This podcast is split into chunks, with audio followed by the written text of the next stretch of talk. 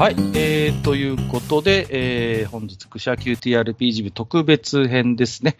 島と明の、えー、学園事件簿シーズン2の今回が最終話ということになります。えー、ということで、えー、お相手はもちろん、えー、ゲームマスターは私、閣下で、えー、探偵島康信役の、まずは安さんです。こんばんは。はい、安です。よろしくお願いします。はい、よろしくお願いいたします。ね。なんとなくこうゲームに慣れた頃に終わるっていう、このね。そうなんですよね。なんか乗乗ってきたなっていう感じで最終回っていう感じそうそうそう。まあ、そうなんですよ。まあ、それもまあ一ついいのかなと。そういうぐらいがちょうどいいのかなとは思ってはいるんですけれどもね。はい。はいはい。で、えー、もちろん、そんな島康信の、えー、相棒、助手役として黒崎明役のキキさんです。こんばんは。こんばんは。よろしくお願いします。はい。あの、今日気合入ってますね、なんかね。なんか、ちょっと頑張るぞって思いながら、もう一番最後なんで、こう、今日こそあきらちゃんを全力で、はい、はい、はい。頑張らせてあげたいなという気持ちで。なるほど。いや、大変結構でございます。はい。えー、で、前回のちょっと事件を振り返りますと、前回はですね、えっ、ー、と、映画部がちょっと荒らされるというね、物質がね、えー、そんな、まあ、事件だったわけなんですけれども、まあ、そこには実は裏がありまして、映画部が撮っていたフィルムに、まあ、ちょっと映っていると都合の悪いものがあったので、結局やはりあの、生徒会に差し金があったといったようなね、えー、シナリオになっていたかと思います。うん。で、前回決めておけばよかったんですが、えー、一つ思い出の品というのをですね、決めていただくことになってまして、どうでしょうか？ちょっと前回の事件、少し間が空いちゃいましたけれども、振り返っていただいて何か、えー、思い出の品候補になるようなものがあればですね、えー、ちょっと決めていただければなと思うんですけれども。はい、とそうですね、えっ、と、はい、映画部かなんかが、はいはいはい。あの、戦場は荒野っていう、なんか、そうそうオリジナル映画を作ってたと思うんで、うん、そうなんですよ。なんかじゃあ、それのシナリオかなんかにさせてもらおうかなと思います。わ、かりました。じゃあ今回はですね、えっ、ー、と、戦場は荒野という、まあちょっとね、映画部の、まあ、えー、5年前のね、作品になりますけどね、演劇部と映画部がたもとを爆発きっかけになったちょっとね、えー、曰く付きの映画ではあるんですけども、こちらの じゃあ、えー、まあ、シナリオということでね、はい。はい、じゃこちらを今回記念に、えー、映画部から譲ってもらったということにさせていただきましょうかね。ちゃんと、はい、サイン、サインももらっときました。なるほど。わ、かりました。さすが。じゃあ、それをね、ちょっともらいつつですね。えっ、ー、と、で、まあ、あの、物質で、まあ、要はだべってはいるんですけど、いつものように、えー、ちょっと思い出していただきたいんですが、前回はちょっと余裕がですね、えっ、ー、と、規定値より少なくなってしまいまして、振動が実は今、アキラちゃん1溜まってる状態なんですね。はい。はい、で、これが基本的にはリセットにならないパラメーターなんですが、えっ、ー、と、探偵は実は気遣うというですね、えー、行為をすることができまして、はい、で、これはですね、探偵のみでダイスを振っていただくんですね。はい。はい、で、えっ、ー、と、これはね、不利なので、えっ、と、1D10 を振っていただいて、はい、えっ、ー、と、4以上が出れば成功という扱いになるんですけれども、ちょっと、はい、チャレンジしていただいていいですかね？1D10。お願いします。はい、じゃあ 1D10 を。ますよ。ぜひ気遣っていただいてお願いいたします。ほりゃ。10。ほら。さすが。マックス。じゃあ、えっ、ー、と、アキラちゃんはですね、えー、探偵島から前回のね、事件の、えー、進路について気遣っていただきまして、うん、進路を一点減少させた状態で、はい、今回の話を進めることができます。はい。はい、ということで、えー、よろしいですかね。はい。はいで、えー、まあ、えー、今日の、まあ、そんなこんなで事件が進んでいくんですけども、まずはですね、調査の障害表ですね、いつも振っていただいてますけれども、えー、ちょっと特殊なダイスの振り方になりますが、D66 を探偵に振っていただければと思います。D66? うん。はい。はい、えー、ということで、えー、これは、何ですかね。ちょっと、あ、56ですね。はい。はい、えー、何者かが探偵と助手に襲いかかるということで。最終回っぽい。これランダムで決まるのはきついんですけど、えー、と今回、えー、捜査のどこかで何者かがですね、探偵と助手にこう掴みかかってくる、襲いかかってくるような、えー、状況がどうやらあるよということで、はい。ちょっとまあ緊張感がある感じになってますけれどももね、はい、えー、そういう状況が、えー、起こりうるということになります。それから、えー、今回はですね、操作困難レベルが、えーと、2となります。前回同様2です。で、ですから、探偵パートと助手パートが、えー、1サイクル終わるごとに、えー、余裕が2点減っていくというふうにお考えいただければと思います。はい。はい、前回と同じ難易度にはなりますが、ちょっと、えー、おそらく事件自体は最後ということで難航するので、うまいこと、えー、アキラちゃんは余裕のやりくりを、えー、技能などを使って、えー、やっていきたい、いただきたいと。で、ご存知のように、今回新郎がね、回復しましたけれども、捜査中に新郎が3点溜まってしまいますと、事件は迷宮入りとなってしまいますので、はい、はい、えー、重々ご注意をいただければなと、えー、思っております。はい。よろしくお願いいたします。はい。お願い。で、えっ、ー、と、はい、今回が、えー、最終、シーズン2の最終話ということになります。えー、タイトルは消えた一本木舞子ということで、えー、まあね、前回の事件の最後を思い出していただきたいんですけれども、えー、一本木舞子は実は生徒会の、えー、元諜報員だったということが分かっています。で、えっ、ー、と、前回の犯人であった村木からね、えー、このままでは、えー、舞子の、えー、命が危ないということで、なんとか、えー、舞子を助けてやってほしいと、まあ、懇願するような、えー、シーンがあったかと思います。うん。で、まあ、そんなね、映画部嵐の事件を探偵同好会の島と明が解決して、だいたい3日程度経ったとお考えください。はい。それで、あの、前回ですね、えーと、風紀委員会に逮捕されていたはずの一本木迷子なんですけれども、えー、何者かの手によってですね、連れ出されてしまっていて、えー、現在は行方がわからないという状態になってしまってるんですね。で、えー、未だですね、生徒会の元諜報員だった一本人舞子は学園に姿を現していないんですね。うん。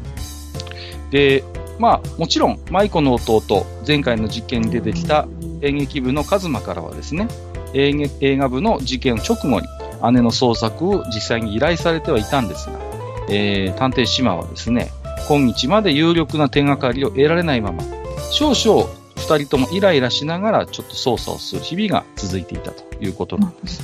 はい、はい。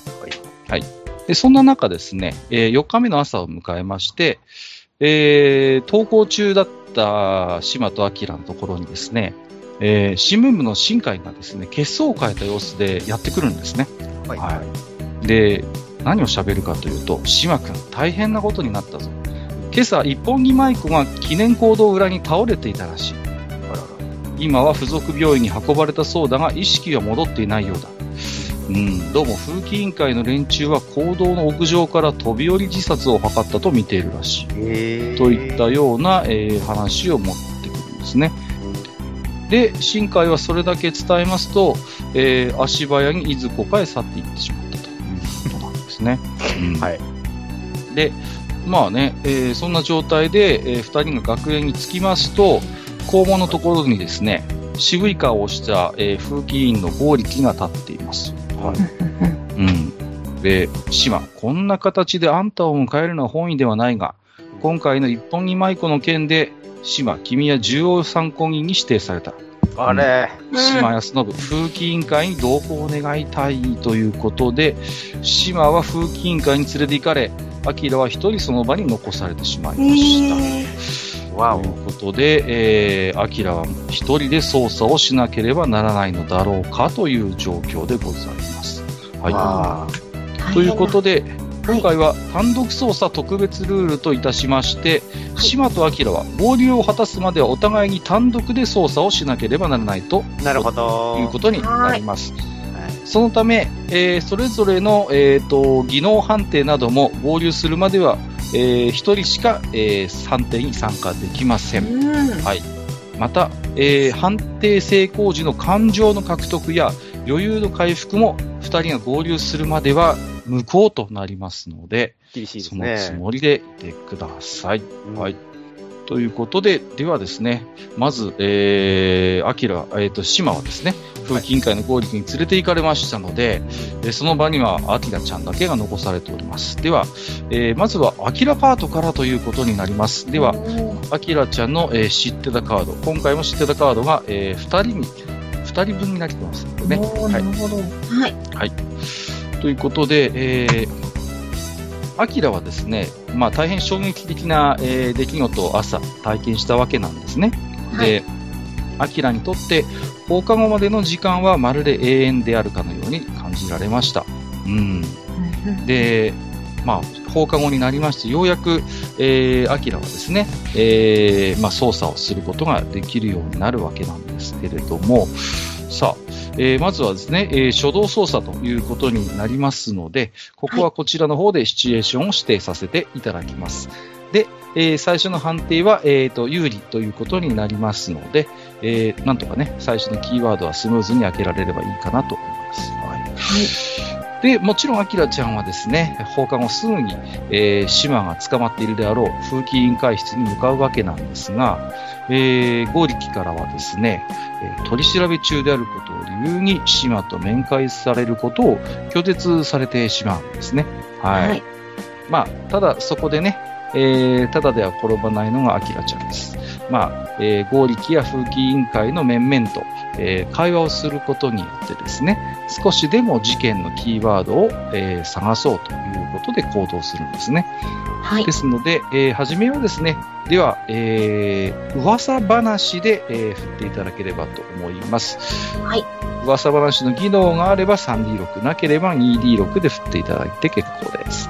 はい。じゃあ、噂話があるので、2D6 でいきます。はい、ああれば、今回は 3D6 で大丈夫ですよ。3D6 で。はい。4以上が1つでもあれば成功です。はい。お願い。あ大丈夫ですね。はい。はい、256ということで。はい。では、えっ、ー、と、はじめの、えっ、ー、と、あきらちゃんパートの知ってたカードのキーワードが、えー、明かされます。はい。えっ、ー、とですね、どうやら、えー、まあ、舞子の件についてなんですけれども、えー、現場にですね、舞子の遺書など自殺をほのめかすような証拠は何も見つかっていないということがわかるんですね。うん。はい。ということで、まあ、ちょっと島と、えー、接触することはできなかったんですけれども、はい、まあ、どうやら、えー、マイクは本当に自殺だったのだろうかと。確たる証拠は今のところないということが分かったんですね。はい。はいではですね、えー、ここからはシチュエーション、えー、操作ということで、引き続き、えーと、もう一つ、アキラちゃんのターンとさせていただきますので、えー、今回の操作にふさわしいシチュエーションを一つ選んでですね、はい、はい、えー、操作をしていきましょうということでね、はい、どれにしましょうかね。えーと、どうしようかな。じゃあ、あまず、じゃあ現場見て、はいはい。ということですね。行いたいと思います。はい。事件現場を調べる。はい、えーはい、事件に関連することを調べることで何か事件につながる何かを発見しようとします。はい。ではですね、えーと、現場にてですから、えー、ここは 1D6 を振っていただいてもらっていいですか？はい。1D3、3。はい。はい。えーと、聞き込みということでね。はい。えーと、事件に関連する聞き込みを行っていきます。その中で、キーワードにつながるものがあるかもしれないということなんですね。はい。ということでですね、えっ、ー、と、アキラちゃんは、えっ、ー、と、舞子の様子を調べるために、えっ、ー、と、付属病院にね、えー、赴くことになります。えー、そうすると、覚えてらっしゃいますかね。えっ、ー、と、行為のね、えっ、ー、と、ハイダマミ先生がいらっしゃって、はい。まあ、いつもはどちらかというとね、えっ、と、軽い感じの雰囲気の先生なんですけども、さすがに、えー、今日のことがあってか、えー、少し真剣な面持ちで、えー、アキラちゃんのことを迎えてくれます。はい。うん、うん、えーと、どうしようかな。じゃあ、まあ、これはじゃあ今回の件で困っていることを実際に先生にご相談するのは大丈夫うん、あ、それは全然大丈夫ですね。はい。そうですね。どうしようかな。何から聞こうか。うん、えっ、ー、と、舞子さんについて聞きたいところではあるんですけれども、うん、なんか直接的に何か、うん、はい。えっ、と、いなくなる前とか、何か知りませんかっていうことを聞きます。うん、舞子ちゃんのちょっと足取りについてはよくわからないのよね、私もっていうことで。ただ、えー、現在の舞子は、はい、えっ、ー、と、まあ、ここの付属病院にいるんだけれども、うん、えーと、意識は戻っていないものの、命には別状はないということがわかります。それから今は、えー、弟の勝間が付き添っているが、えー、やはりちょっと、えー、部外者の面会はできないということ、うん、を、えーと、教えてくれます。で、そこでですね、えー、こういうことを言うんですね、ハイダ先生が。あカズマくんはね、ちょっと、まあお姉ちゃん思いなのはわかるんだけど、ちょっと困ってるのよね、ということを言います。はい。で、うん、彼、一切食事を取らずに看病しているようで、うん、ちょっとやっぱり、少し何か口に入れた方が彼の健康のためにもいいと思うんだけど、ということで、少しこうですね、困った様子を、えー、見せます。うん。あちなみに、えーと、ハイダ先生、で料理が大の苦手で、自分で作るつもりはないようですね。あじゃあ、そうですね、あきらちゃん。は家事が得意なところもあるので。うん、あら。じゃあ、そこはじゃあ、はい、え、ー、とか、家事で振っていただきましょうかね。はい。はい、家事で。今回は、えっ、ー、と、2D6 ですね。2D6 で。はい。はい、あ、ギリギリ成功ですね。はい。はい。そうしましたらですね、えー、アキラちゃんは、えー、簡単に、えー、できるものならということで、この付属病院にあるちょっと小さいミニキッチンでですね、簡単なこう朝食なりトーストを作ってですね、こうこれを、えっ、ー、と、カズマくんにということで、はい、えー、手際よく料理を用意してくれたと思ってください。はい。はい。そうすると、ハイダ先生はすごい感謝してくれましてですね、はい。一つ、えー、思い出した、えー、話を、えー、アキラに打ち明けてくれます。はい。それが、えー、では、キーワードの2になりますね。うん。いやー、アキラちゃん助かったわ。ところで、一本木さんの件なんだけど、うーん、まあ、あの、一本木兄弟、姉弟は、まあ、ここだけの話よ。あの、ちょっと家計が苦しいようで、あの、職員会議で学費の滞納者リストで2人とも名前を見たことがあったのよね、ということを、はい、教えてくれます。はい。うん、そんなことをね、えー、聞き出すことに成功したと思ってください。はい。わ、かりました。はい。じゃあ、一方その頃という。一方その頃ですよ、本当に。はい。あの、大丈夫ですかねあの、はい。千ハサのワンシーンみたいにテーブルに頭叩きつけられたりとかしてないですか？じゃちょっと気になるようですので、ここでちょっと島パートに移らせていただきますのでね。はい。はい、えー、いうことで、はい。えー、まあ先ほどちょっとね、話がありましたように、島はですね、まあ、えー、マイコがですね、えー、自殺未遂前に島と接触していた、これはシナリオ4ですね。ことを、えー、何者かに告発されまして、今回の、えー、一本人舞子自殺未遂事件のですね、重要参考人にされてしまっているんですね。はい。はい、それで、えー、島はですね、風紀委員会の捜査員であるところの、えっ、ー、と、加藤卓にですね、うん、はい、えー、テーブルを向かい、えー、合わせられましてですね、はい。いや、えー、あのシーンじゃないですか、大丈夫 はい。ということで、えー、剛力の後輩のね、取り調べ官ということなんですけどもね。はい。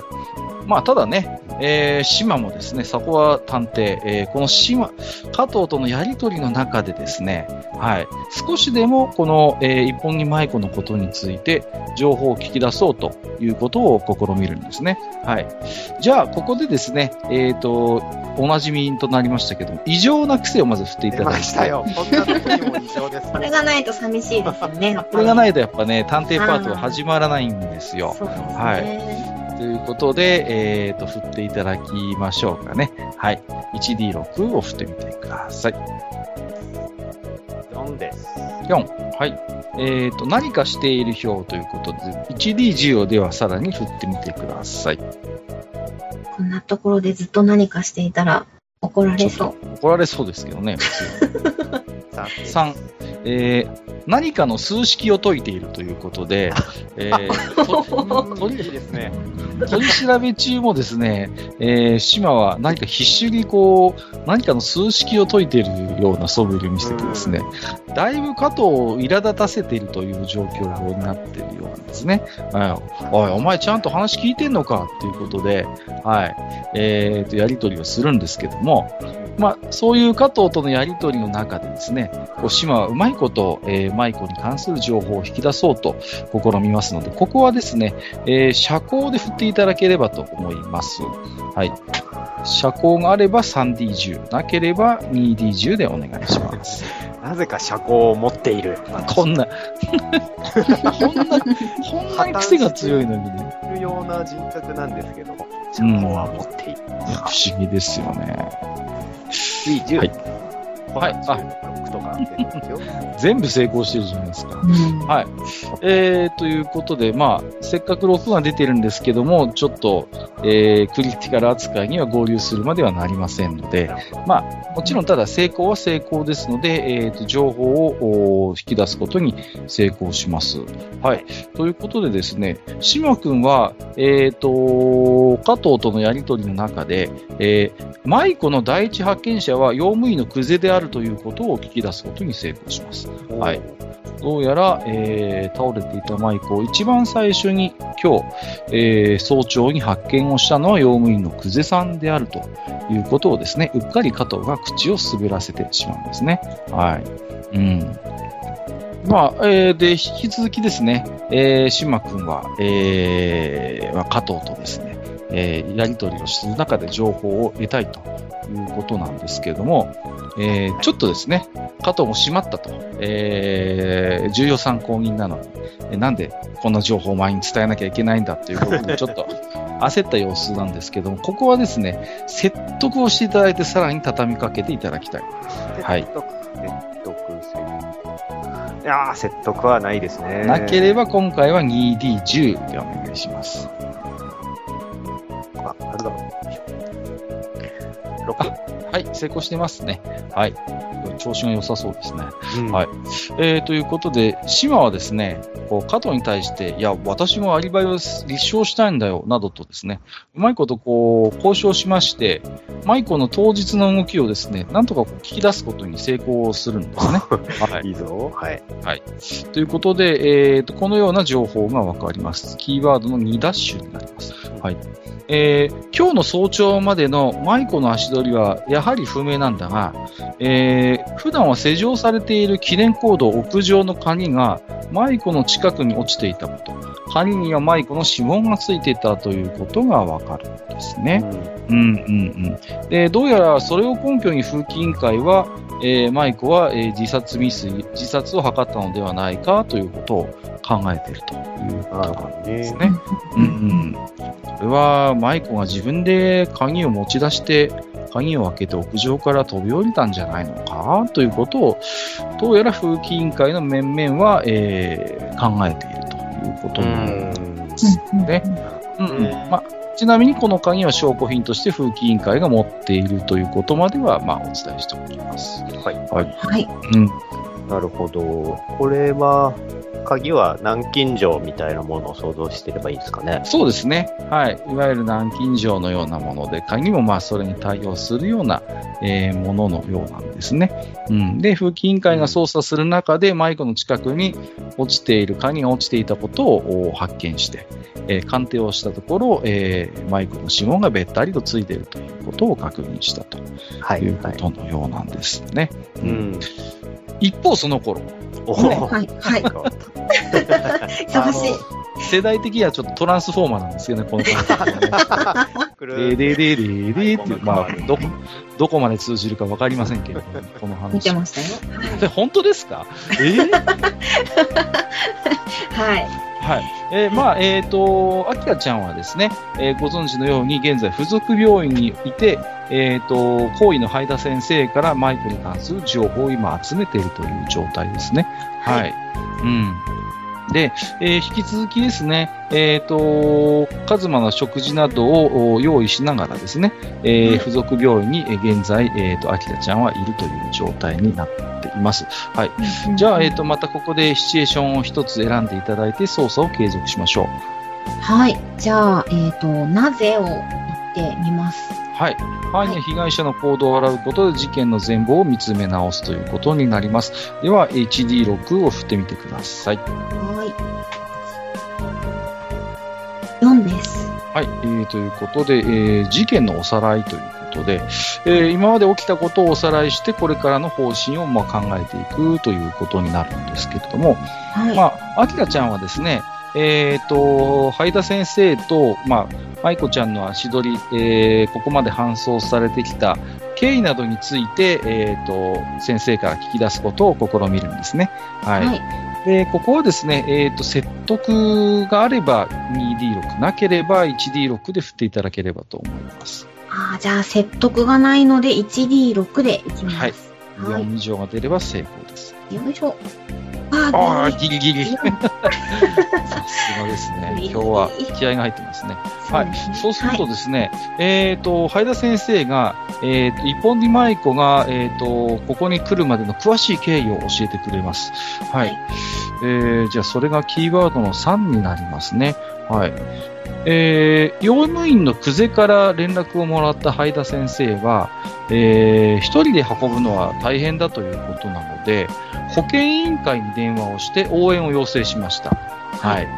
で、現場からはですね、応援の保健委員の一人と単価で、えー、マイクをこの付属病院まで搬送したということなんですが、はい。なんかここで不思議なことをハ田先生が言うんですね。はい。うん、保健委員のはずなんだけどね、新人だったのかしらということを言って、どうも、どうもですね、えー、ハイダ先生によると、その保健委員のせ保健委員の生徒が、単価の扱いがどうも不慣れで、えー、危なっかしかったと。はい。うん、いうことをですね、言ってるんですね。うん、はい。おかしいわね。保健委員だったらみんなちゃんとそういう訓練をしているはずなんだけど、ということで。うん。僕経験あるんですよ。これは、これ GM のメタ発言なんですけど、単価って結構、慣れないと、あの、難しいんですよね、案外。単純なように見えて。うん。やっぱね、こう、人間って重いので、こう、いくら固定しててもですね、こう、持ち方がおかしかったりすると、変なところに力が入ったりしてですね。はい。なるほど。うん。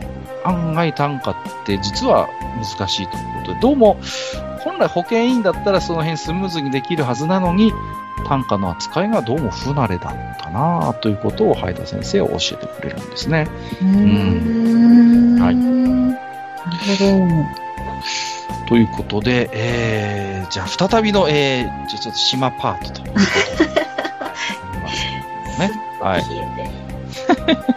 引き続きですね、まだ風紀委員会に、えー、留め置かれている、えー、重要参考人としてね、えー、富置かれている、えー、島君ですけれども、えー、ここからでは島君も、えー、シチュエーション操作ということになりますので、この状況で、えー、シチュエーション、えー、有効なシチュエーションを選択して、ロールをしていただきます。さすがにこの状況で観光とかはないでしょう。それはちょっと GM 的にはちょっと勘弁してもらいたいところです、まあまあ、選ばれ選ばれたら何とかしますよ。まあまあ、そこは、そこは何とか。はい。そうですなえー、まあ、なんかさっきそれっぽい、なんか、謎の計算をしてた流れとかもあるんで、えっ、ー、と、じゃあやっぱりそこはなぜですかね。なぜで。はい。はい。じゃあ、1D6 を振ってみてください。はい。3です。はい。えー、謎のメッセージ、謎のメッセージ。はい。えーと、探偵たちは事件現場や被害者にあったメッセージ、暗号を調べることです。あ、大丈夫かな？できるかな？えー、じゃあ、えー、合わせてですね、探偵の異常な癖も振っておきましょう。ここはね。はい。あ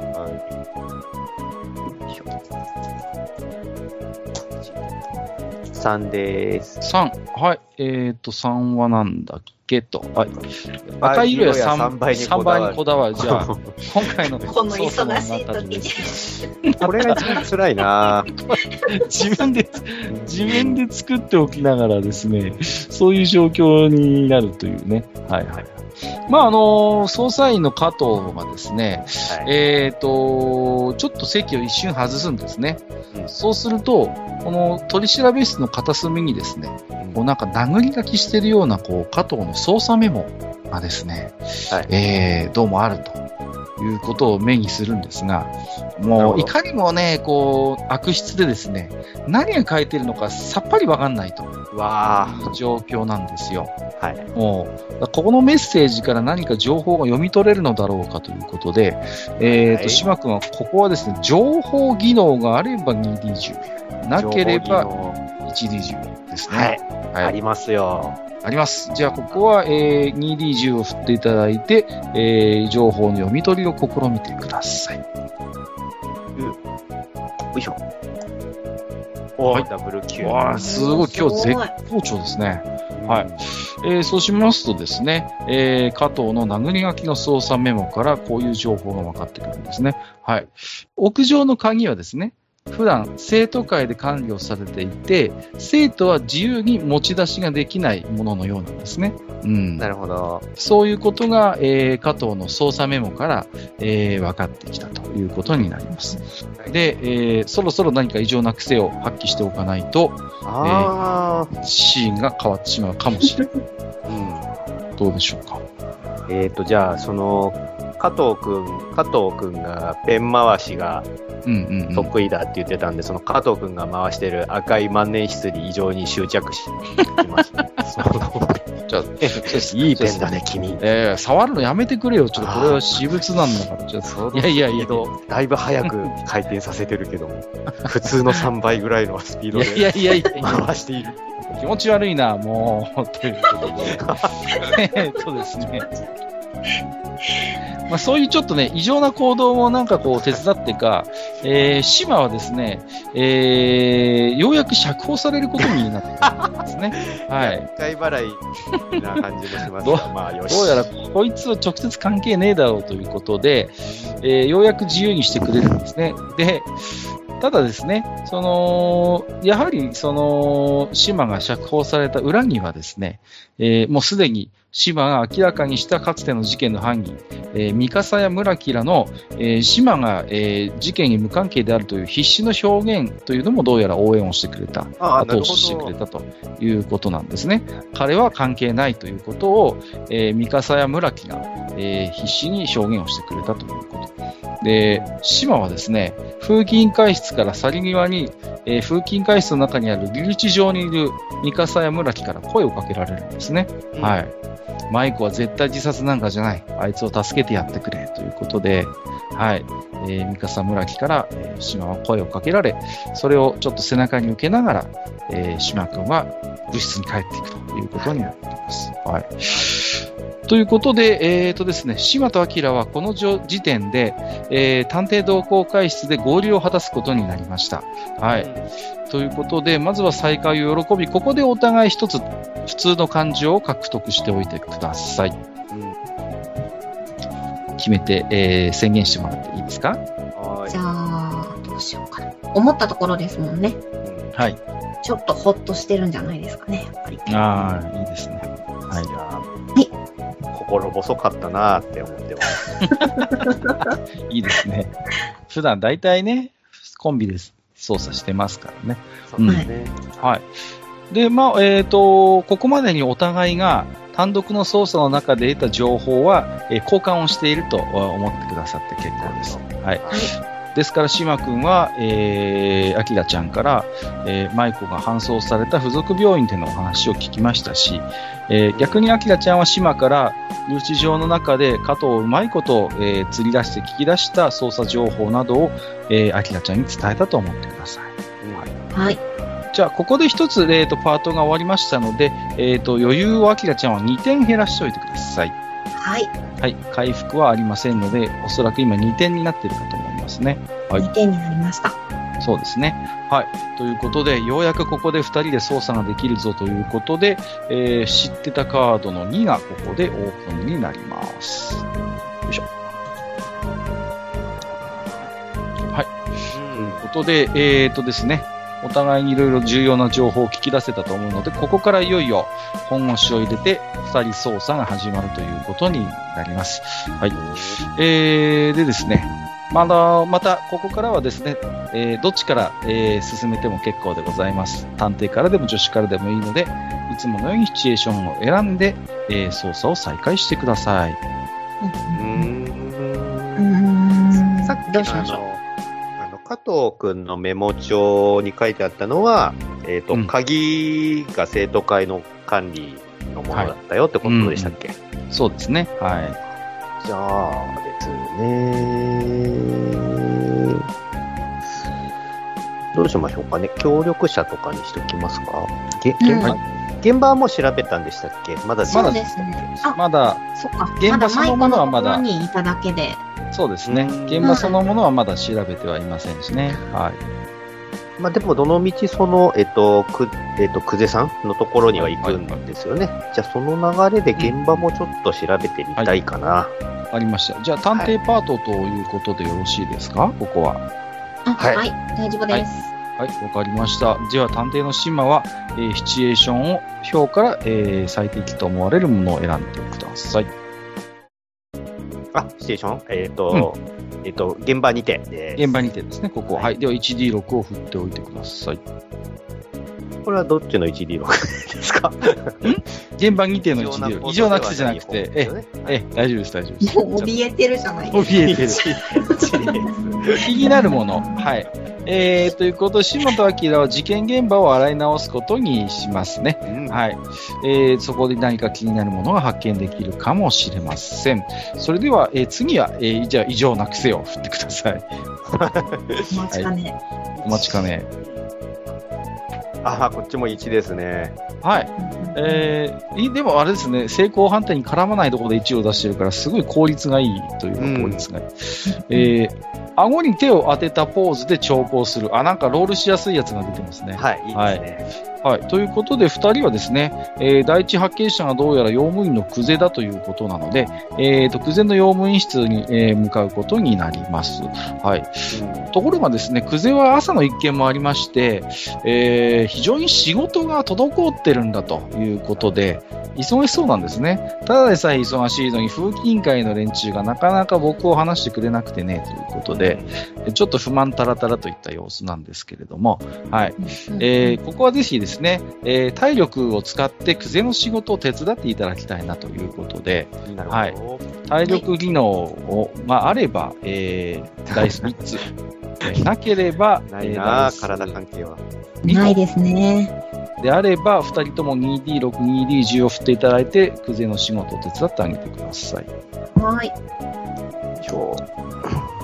お、7と1。はい成功してますね。よいしょ。おっと。あと、やちゃんは失敗してますね。はい。うーんはいですね。はい。まあ、えっ、と、珍しくですね、えーいつもはこういうことをアキラちゃんの方が得意なはずなんですが、芝が張り張り切ってですね、えー、クゼの仕事を手伝って、なんとか、えー、クゼの作業も終わりまして、少しは話を聞いて聞けるような、えー状況になったかなと、えー思ってください。えー探偵がロールを成功してますので、ここはアキラちゃんが島に対する感情を一つ獲得してください。はーい。えーと、どうしようかな。やっぱり頼りになるときは頼りになるのねっていうああ、いいですね。はーい。こういうね、体力仕事は増えてそうに見えても、うんちょっと今日のね、やはり島の覚悟は一味違うぜということになるのかもしれませんね。はい。まあ、えーと、そんなね、えー、クゼがようやくじっくり話ができる状態になったということです。で、えーせっかくなので、えー現場もね、現場にてですから、えー見ながらということで、えーその、舞子が倒れていた、えー現場ですね、えーをを案内されながら、えー、クズから話を聞くことになりますので、ここは現場で振っていただきたいと思います、お二方。はい。現場があれば、ダイス2個。なければ、ここはダイス1個でお願いします。ないです。はいでは、あります。では、探偵は 2D10、女子は 1D6 でお願いします。はい。おー大丈夫かな、うん七絶はい。絶好調ですね。あ、お互いに成功していますね。はい。じゃあ、えっ、と、アキラちゃんは余裕を1点回復しておいてください。はい。えー、でですね。まあ、あのー、島君はおそらく現場を見ながら顎に手を当てて、クゼの話をじっくり聞く体制になっているのかなと思 老。人形のように微動だにしません。大丈夫かな？はい。えー、じゃあですね、えー、と、ここで、えー、キーワードの4が開きます。はい。じゃあ、詳しいね、その時の様子を教えてくれます。はい。えー、用務員のクゼはですね、昨日は当直で学園に泊まっていたそうなんですね。はい。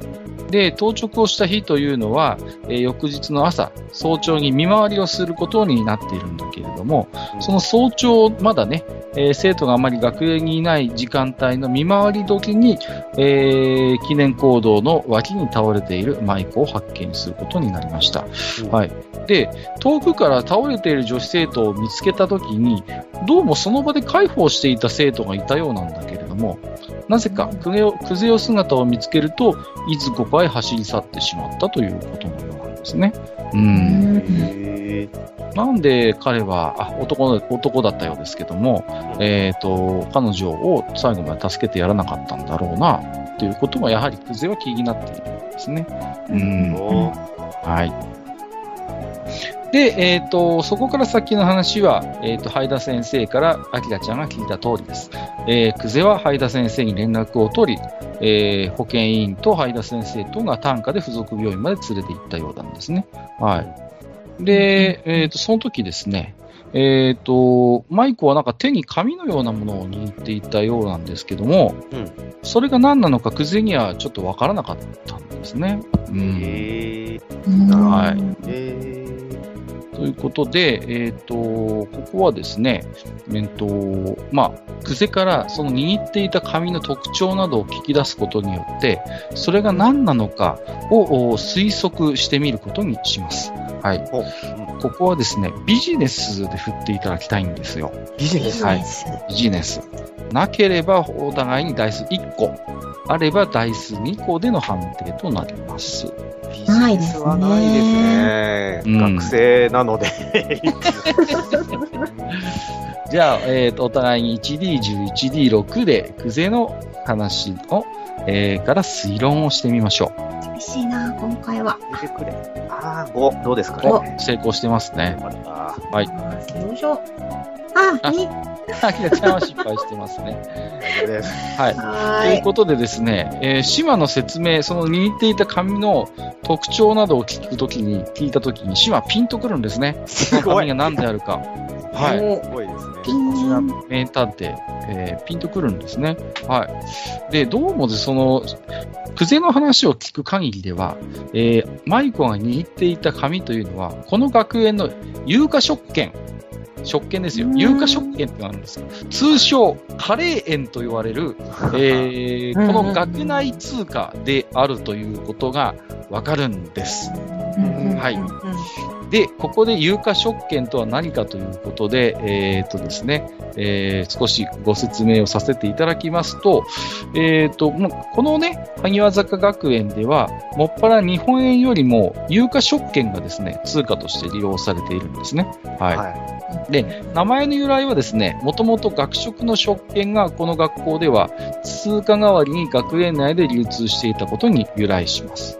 い。はいで、今はですね、えっ、と、1円単位で学園硬貨、学園紙幣が食券という形で作られておりまして、はい。日本円同様にですね、購買学食、学園内の友人らの間で活発に流通しているんですね。うん。うん。で、単位は日本円同様円にはなってるんですが、中身は全然異なりまして、えー価値を保証してくれるのは日本銀行ではなくて、この学園の財務委員会になっています。はい。学園生徒はカレー園、単に、単純にカレーと呼んだりします。ですから、学園の購買でノートが1冊80カレーだったっていう、すごい紛らわしいんですけど、そういう言い方をしたりするんですね、この学園の生徒。はいで、えーここの学園は超ど田舎にありますので、えー日本円との交換相場が実は常に変動しておりまして、えーかつてカレーの食券がですね、異常に高騰して、投機の対象となるものの、後に暴落して破産生徒を多数生み出したカレー券バブル事件という悲劇がありますね。現在はこの反省からですね、独立したカレー券等監視委員会が発足しまして、交換レートを常にチェックしているということなんですね。はい。有効な有価証券には、すべて監視委員会の応印がされているということなんです。はい。うんまあ、ちょっとね、そういう特殊な、えー実は通貨がこの学園では流通しているという。これまあ、実はあの、私の高校でリアルにあった事件を元にした話なんわです。あ、そうなんですね。私の高校でですね、食券が異常に高騰して、はい、それ自体に価値を、価値が生まれたっていう面白い事件がかつてありまして、リアルで、白リアルでありましてね。はい。あの、ちょっとだけ脱線しますと、うちの高校のし学食のカレーがやたらうまかったんですよ。いはいはいすごいうまいのね。で、あの、食券制なんですね、うちの学食が。うんで、あの、カレーはい、あの、1枚200円なんですけど、あの300円で俺その200円の食券買っていいってやつが言われる。あのすぐ売り切れるんですよ、そのカレーの食券が。あうーん、なるほどい。つも20食ぐらいしか作んないわけですよ。ーうんで、だから、そのうち友達が、おお前今日カレー券持ってんじゃん。それちょっと300円で売ってよ、みたいなことが実際にあった。うちの。転売じゃないですか。ね今の世だったら大嫌いな湧いて出ますよ。そのうち、あの、カレー大して食いたくないのに、ちょっとお小遣い稼ぎにカレー券買い占めるやつ、買い占めるやつが出てきて、いつも世も。で、それをプールするやつが出てきたのね。でところが、当然なんですけど、学食だから1日20食しか作んないわけですよ、カレーを。だから、やたら集めて、なんか一気に使おうとしても、売り切れるわけよ、カレー。それで、バブルが一気に崩壊してですね。はい。あの、カレー券、一気に価値が戻るっていう。だから、400円とか500円でカレー、買ったカレー券が200円に戻るっていう事件があったんですよ、かつて。はい。そんな私の高校でリアルにあった事件を今回元にして、ざまあでしたね、最後は。ちょっと脱線しましたけど、まあ、そういうことが、まあ、この学園では日頃から起こってると思ってください。はい、なのでなえー監視委員会があるということになっています。ん。まあちょっとね。はい。この食券ってカレーに限らず全部カレー園って呼ばれてるんですか？はいカレーこの学校ではしかないわけじゃないですね。通称カレー、あるいはカレーと呼ばれているので、それがうん。ラーメンの食券だろうが何であろうがカレーと言われます。はい。なるほど。うんうんん。うん。なんかお腹空いてきちゃいました。カレー食べたくなってきてしまった。まあね、そういう、まあ、うん言ってみれば、この学園における現金のようなものを、まあ、あの、握っていたというふうに思っていただければと思います。なるほど。じゃあ、それはまだこれから使える剣なのか、もう使用済みの剣なのかっていうのはわかるんですか？そこまではクゼの証言からはわからないんですね。うん。あーなるほどクゼは毎日愛妻弁当なので、この食券のことはあまり詳しくないようですね。コロッケだ。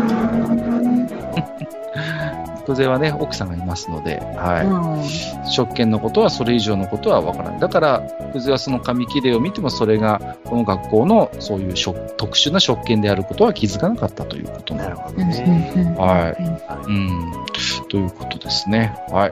えー、ということで、えー知ってたカード2はこれで、えー、全てキーワードが開きましたので、知ってたカード3に、えー行ってみたいと思います。次はね、アキラちゃんパートになるのかな。はい。はい。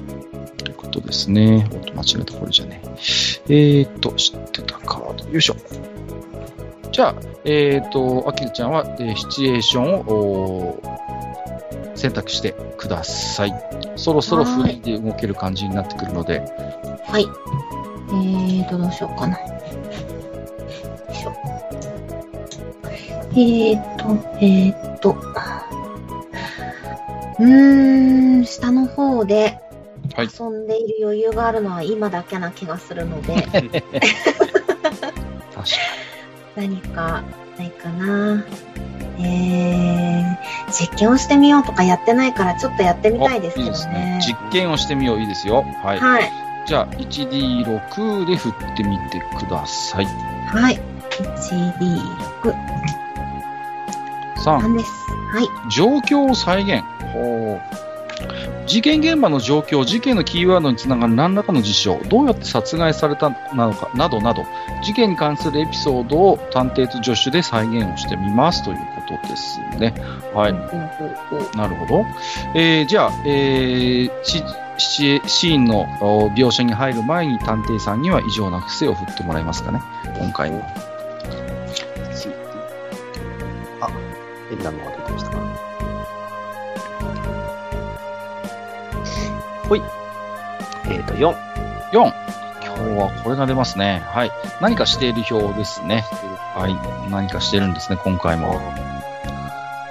1、2、10でしたっけ？10です、ここは。?7 です。なんだ、なんだ、えー チェスや将棋などを指しているというこ何してるんですか？と。何してるんですかね？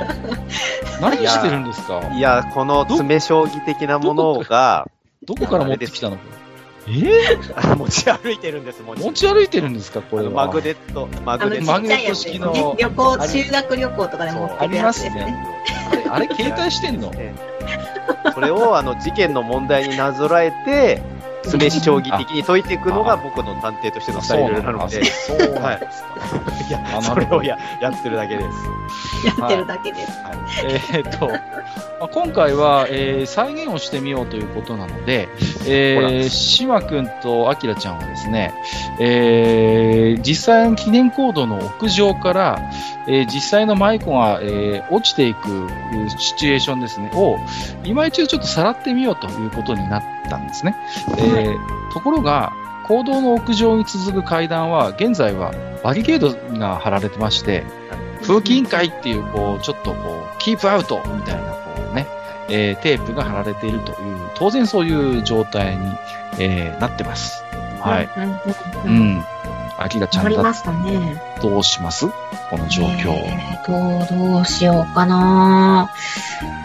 ちょっとさすがに強行突破するとややこしいことになりそうなので、ほう。え帯みたいなやつ、多分あれでしょ？切ると罰金1枚につきいくらとか取られる。ー状況が悪化しそうなので、まあちょっと屋上は諦めつつ、えーと諦める。まあ、あ上からじゃなくて下からとかなんかな、どうどうしたらいいのかなどうかなそうですね。下でできることを考えようかなってところで、ちょっと、そこは諦めます。うん、あ、なるほど、そうです。うんはい。はい。まあちなみに鍵は、ああなんか閉まってなさそうですけどね。あうんあー、キープアウトってついてるけど、の、うん鍵は開いてそう。ええ、扉は、あの、キープアウトのテープの外からも見えるんですけど、扉は開きっぱになってますね。なるほど。うん。じゃあ、まあ、入れちゃいますね。ここはですね、でははいこうしましょう。えっ、と、キープアウトの、えっ、と、うまいことですね、テープをすり抜けて、えー気づかれないように侵入したいということで、はい。ここはあの、めったに使わないですけど、突破ですね。突破をちょっと使ってみようかなということで、はい。えー突破があれば台数3個、なければ台数1個で、ここは、えー突破を試みていただきたいということですね。私は突破がないです。がない。はい。はい。ということは、アキラちゃんは 1D6、シマくんは、た突破はある？ない持ってますね。あるあじゃあ、シマくんは 3D10 で触れますね。はい。異常な体の柔らかさでくにゃーって、チェス、盤を持ちながら、こう、くねくね、くねくねして、しながら、すごいぬるっとちょっと想像したら気持ち悪いな。R 田中一郎みたいになってますけど、大丈夫ですか？おー、すごい。あ はい、成功してますね。ロじゃあ行きます6出まし。はい。あ、5が出ました。あ、おーじゃあお互いに成功してますね。はいじゃあですね、えーお互いに、えっ、と、なんとか風紀委員会のキープアウトのテープをですね、えーくぐり抜けて、特に島君はなんか変態的な身のこなしをして、くねくねくねしながら、こう、究極超人のような動きをしながらですね、えー屋上に登ることができたんですね。はい。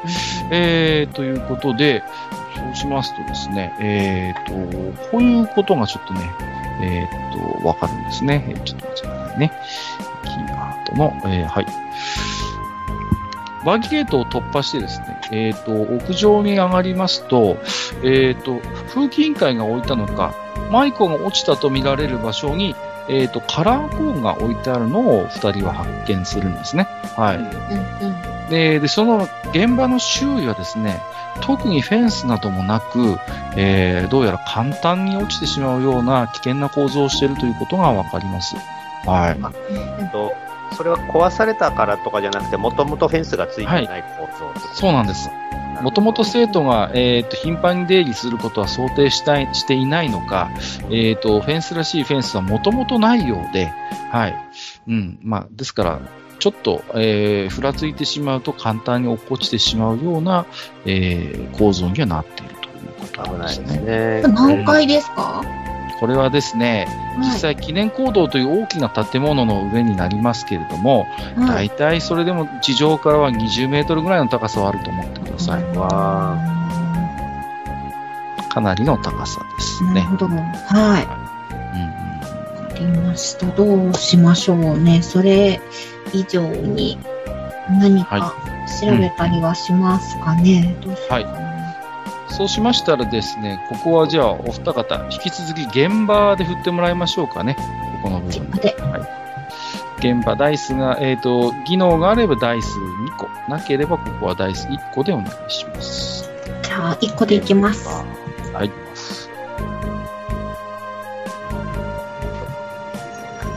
あー、ダメかな、?1 と5。あ、でも4以上が1個あるんで成功ですよ。うんはい。よいしょ。おー、すごい。僕が出ましたね。クリティカルですね。はい。はいじゃあ、えっ、と、余裕を1点回復させておいてください。ありがたい。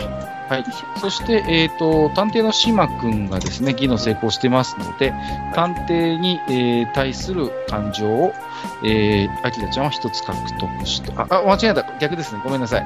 えっ、と、探偵のアキラ、助手のアキラちゃんに対する感情を島さんは一個何か獲得しておいてください。うん。今日は、今日は冴えているな、です。はい。ということで、お二方ともね、見事、えー現場技能に成功してますので、えー引き続きですね、えーと、こちらのキーワードがわかります。はい。えー現場にですね、えーどうやら屋上ですよ。あのー有価証券がね、落ちてるんですね。はい。例のうんはい。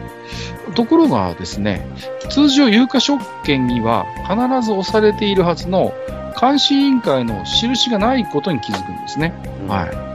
普通皆さん生徒が手にする有価証券というのは必ず監視委員会の印が押されているものなんです。はいですので、二人はこの監視委員会の印がない有価証券を初めて見るんですね。うん。なんとも言えない違和感があると思ってください。はい。何枚か落ちてたりするはい、2、3枚、2、3枚落ちてたと思っていいですよ。うんうんうんうん屋上にってことですよね。屋上です。そうなんですよ。はい。普通はないんですよね。はい。で、二人はこれをじゃあまあ回収したと思っていただいて結構ですよ。はい。はい。うん、うん、うん。ということなんですね。うん。なるほど。はいあと、まだ屋上にいますけど、今の時点で何か行動したいところがあれば宣言していただければ。うーん。うん。なんかう屋上から下覗いてみたいんだけど、このタイミングで襲われるとやばい気がするんで、やめておきます。どっかで襲われますからね。はい。うん怖いですう。ん。ではですね、えーここまでで、まあ、じゃあまた一つ、えー女子パートが終わりということになりますので、はいえっ、と、一サイクルまた終了しましたので、余裕を3点減らしておいてください。はい。1になりました。はい。あということで、えー次からは4減ってきますのでね。はい。はい。えー、っとですね、じゃあ次はですね、えー、探偵パートということになりますので、はいはい。また探偵さんがシチュエーションと異常な癖を選択していただきますので、まずはシチュエーションからちょっと選択してもらいましょうかね。これは共通のシチュエーションってことですよね。はい、そうですね。なんか選んでみたいのあります？うーん、そうですね。えー、ゲスト調査。ゲストが活躍する特視聴者。うんうんちょっとゲストの方々にもお力をお借りするのはいかがですかね？そうですね。最終回だし、なんか今までのキャラ登場するのがいい感じになりそうな気がする。はい。忘れてた頃に。はい。メタ的なあの演出ありがとうございます。じゃあ、えっ、と、ゲスト操作ですね、1D6 を振っていただければ、はい、私がルールブックから、えーイベントを説明させていただきます。あー僕振っちゃっていいですか？いいですよ。?2 です。2。はい、えー、よいしょ、101ページ。誰だ誰だ誰が来るんだゲストつまずく。ん？ゲストに頼み事を探偵たちはするんですが、その頼み事はうまくいきそうにありません。はい。どうしてつまずいているのか、どうすればうまくいくのかを考えますということで、は。はいい。じゃあ、えっ、と、せっかくなので、えっ、と、そうですね。どうしようかな。はい。じゃあ、まず、異常な癖を先に振ってもらいましょうかね。せっかくなんでね。はい。あ、2です。2、はい。えー、独独り言。じゃあ、今回は、操作の途中にブツブツ独り言を言う、えーシチュエーションがあると思ってください。えー、じゃあ、力を借りるゲストは、えっ、と、決めてもらっていいですよ。今、4人登録されてると思いますけども。あちなみに一つだけルールせ、ルールの質問になっちゃうんですけど、いいですよ。あの、助手アクションのこうなると分かってたの、セッション開始時メンタルの初期余裕が4になるみたいなやつっていうのは、うんうんこのセッション開始時っていうのは今になるんですか、えっ、と、今回の、えっ、と、あの、操作が始まった段階で僕が4に設定してますので、はい。あの、ですから、それは、あの、あ、そもうっか。、それは本当に一番最初ってことそうですねそうそう。だから、あパッシパッシブのスキルと思っていただいて、あ、なるほど、なるほど。うん失礼しました。いえいえとりあえず大丈夫です。はい。他のものは、あの、アクションですので、宣言していただければ随時効果が発動します。はい、わかりました。うんじゃあ、今回は探偵パートなので、えっ、と、島君に力を借りるゲストを選択してもらいましょうかね。そうですね。うーん。順当に行くと、えーそうね、法医学とか持ってる角川くんとか便利そうなんだけど、うん。せっかくなんで、前回、あの、ゲストに登録した黒田はい。うん。剣道部部長、うん。なるうんほど。はいはいはい。剣道部の部長に、はい、登場していただきます。わかりました。えー、そうしましたらですね、今回探偵の島はですね、どこかで何かこう荒事が起きるかもしれないと第六感的に感じているわけですね。うん。こううん、どこかで今日は襲われるかもしれないなと思ってるわけですよ。うんなので、まあ、用心棒代わりにですね、えっ、と、まあ、以前、島が探偵あの事件を解決したことで、えー縁ができました。剣道部長の、えー、と黒田さん、黒田先輩。を訪ねてですね、えー剣道部の部室を訪ねると、えー黒田がいるわけですよ。で、えーおお、二人さん、し久しぶりだな、ということで、えー声をかけてくれるので、俺の力が必要なのかということで、えーしばらく黒田が二人の捜査に同行してくれることにうん。なります。だいぶ心強い心強い。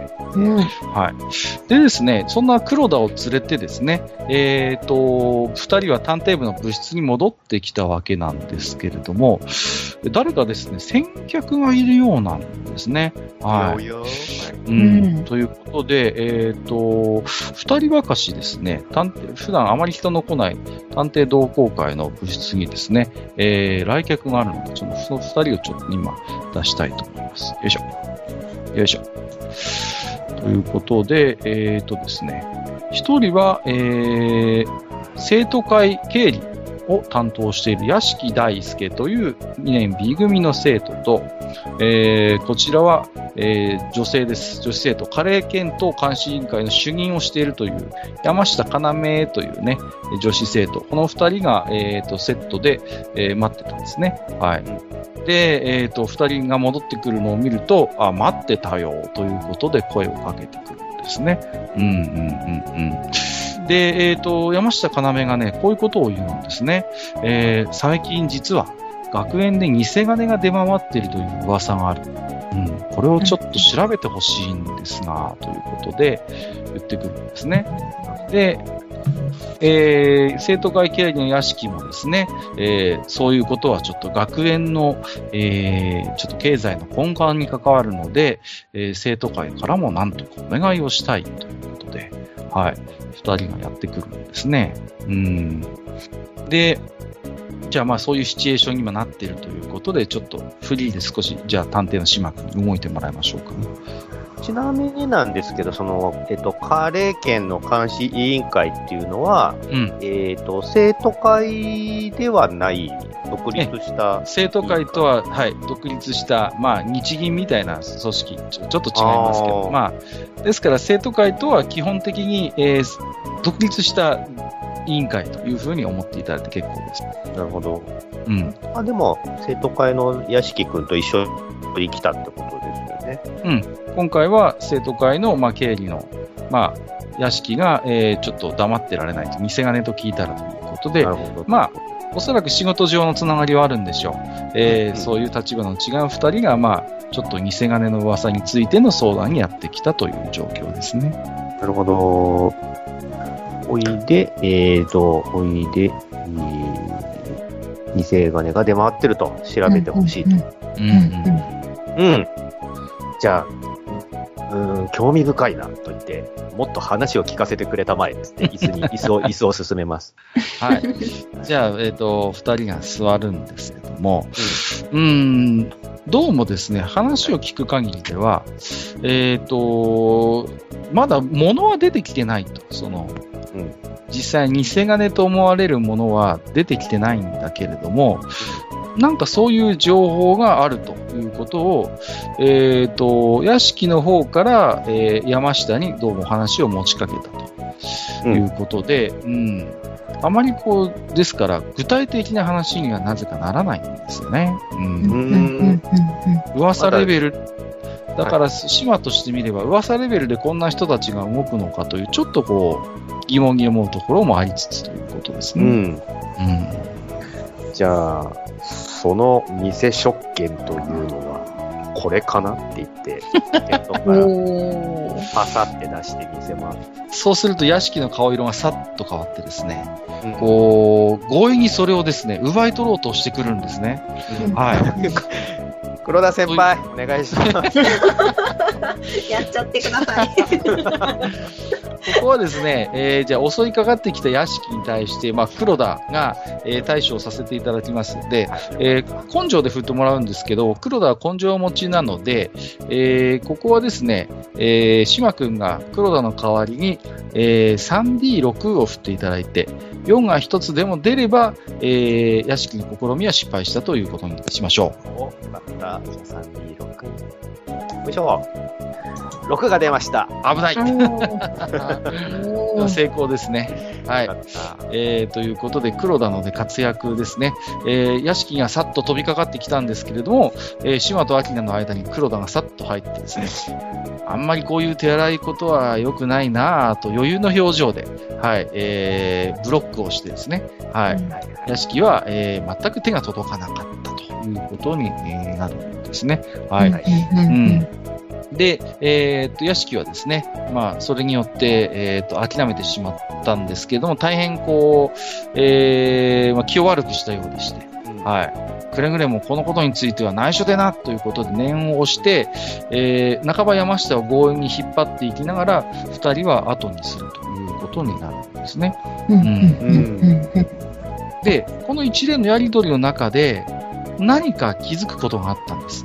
はい。で、ここはね、外見で振ってもらいたいんですね。はい。はい。はい。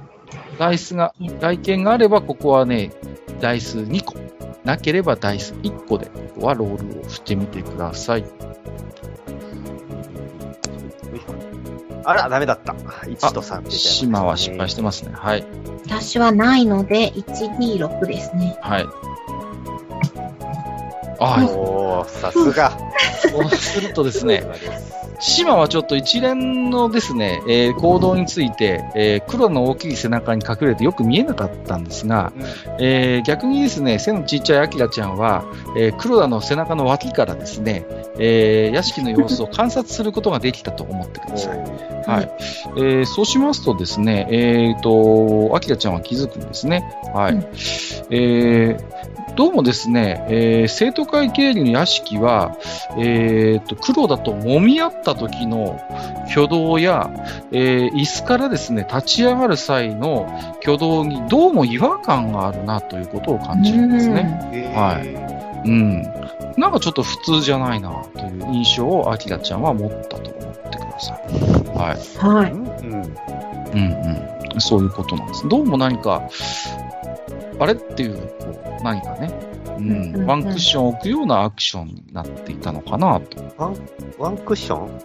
はい。うん、なんか、スムーズな動きじゃなかったと思って。なんかどっかやっちゃってますね、なんか。うん、うんいうことが、まあ、わかるんですよね。うん、うん、うん。はい。ということで、ここまでが、えっ、と、探偵パートになります。で、えっ、と、探偵が、えっ、と、ロールに失敗してますので、えっ、と、アキラちゃんは、え探偵に対する感情は、ここはなしということになりますね。はい。はい。まあ、もまあもしあったらネガティブな感情を書いてもいいですけど、はい。とりあえずまあ大丈夫です。はい。大丈夫ですかね。はい。ありました。で、知ってたカード3が開きましたので、えー今日はまだまだありますよ、知ってたカードが。はい。はい。えーということで、知ってたカードのお4を出していきたいと思います。はい。えーちなみに黒田はですね、えっ、と、まあ、一つ俺は役割を果たせたかなということで、えー部室に、えー戻っていくことになりましたね。うんはい。まあ、探偵島のね、こう察しが良かったので、えー何かこう、強引なね、屋敷の手からこう、うまいこと逃れることができたと思ってもらっていいのかなと思います。はい。ははい。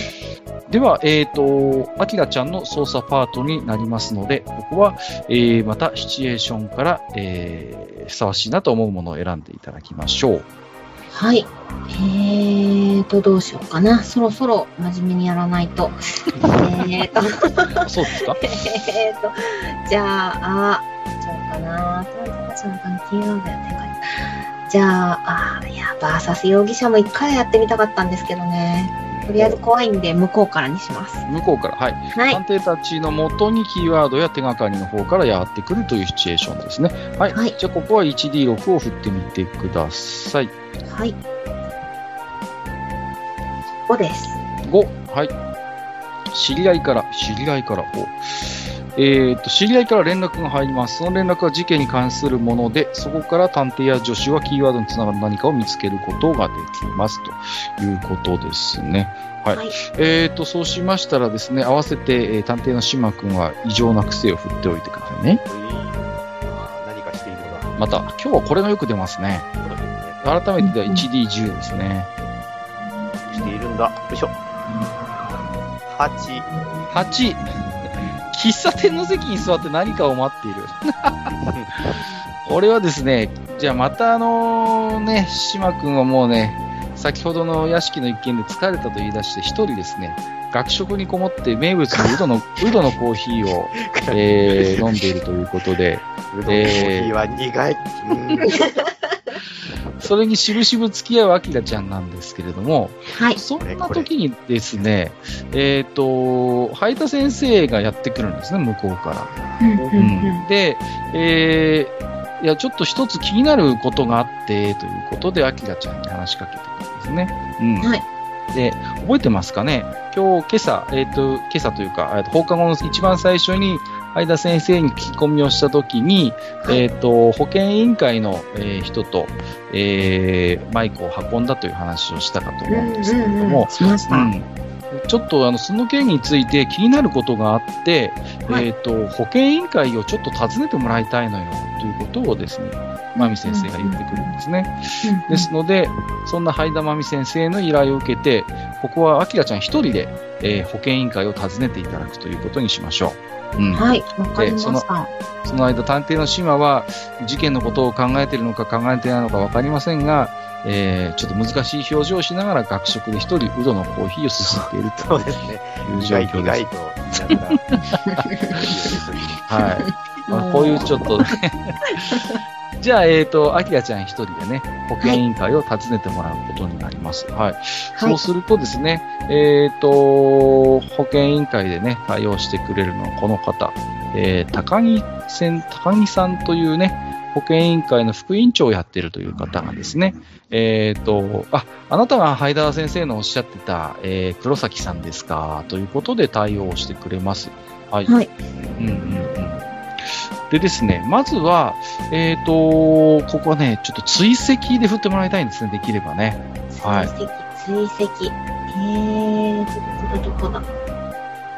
なければ 1D6、あれば 2D6。あ、ありますね。持ってるんだ。はい。はい、じゃあ、ここにじゃあ 2D6 です。2D6。はい。探偵より探偵らしいスキルを持った。うん。うん。はい。あちゃんと、あ、さすが。僕出してます。26ありがとう。ははいい。僕が出てますので、余裕を1点回復しておいてください。ひはい。はいで、えっ、と、ウドのコーヒーをすすっている島君は、アキラちゃんに対するなんかか離れてますけどね、感情を一つ獲得しておいてください。きっと、きっと、アキラくんならうまくやってるに違いない。飲んでんじゃないよ、コーヒーってやつね。本当ですよね。まあ、そうしますとですね、えっ、と、まあ、非常にこう、聞き方が良かったのか、えっ、と、ちょっと気になることがあるということで、えっ、と、こういうことを教えてくれるんですね。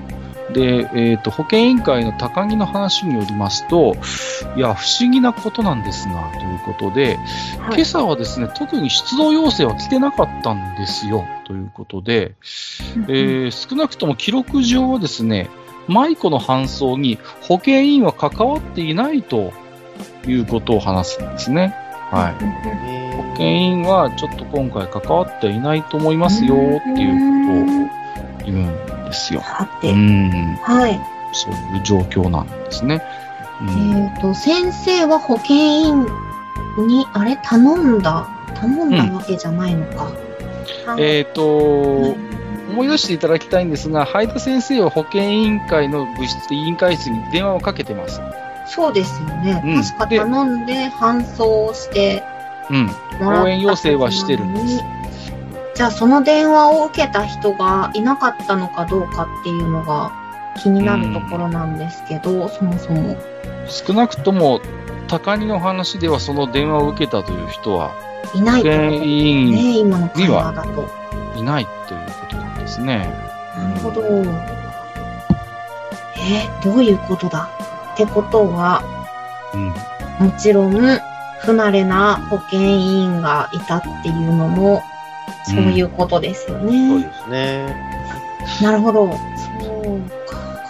そうこうしてるうちに、はい。はいえーようやくですね、島くんも戻ってきまして、はい。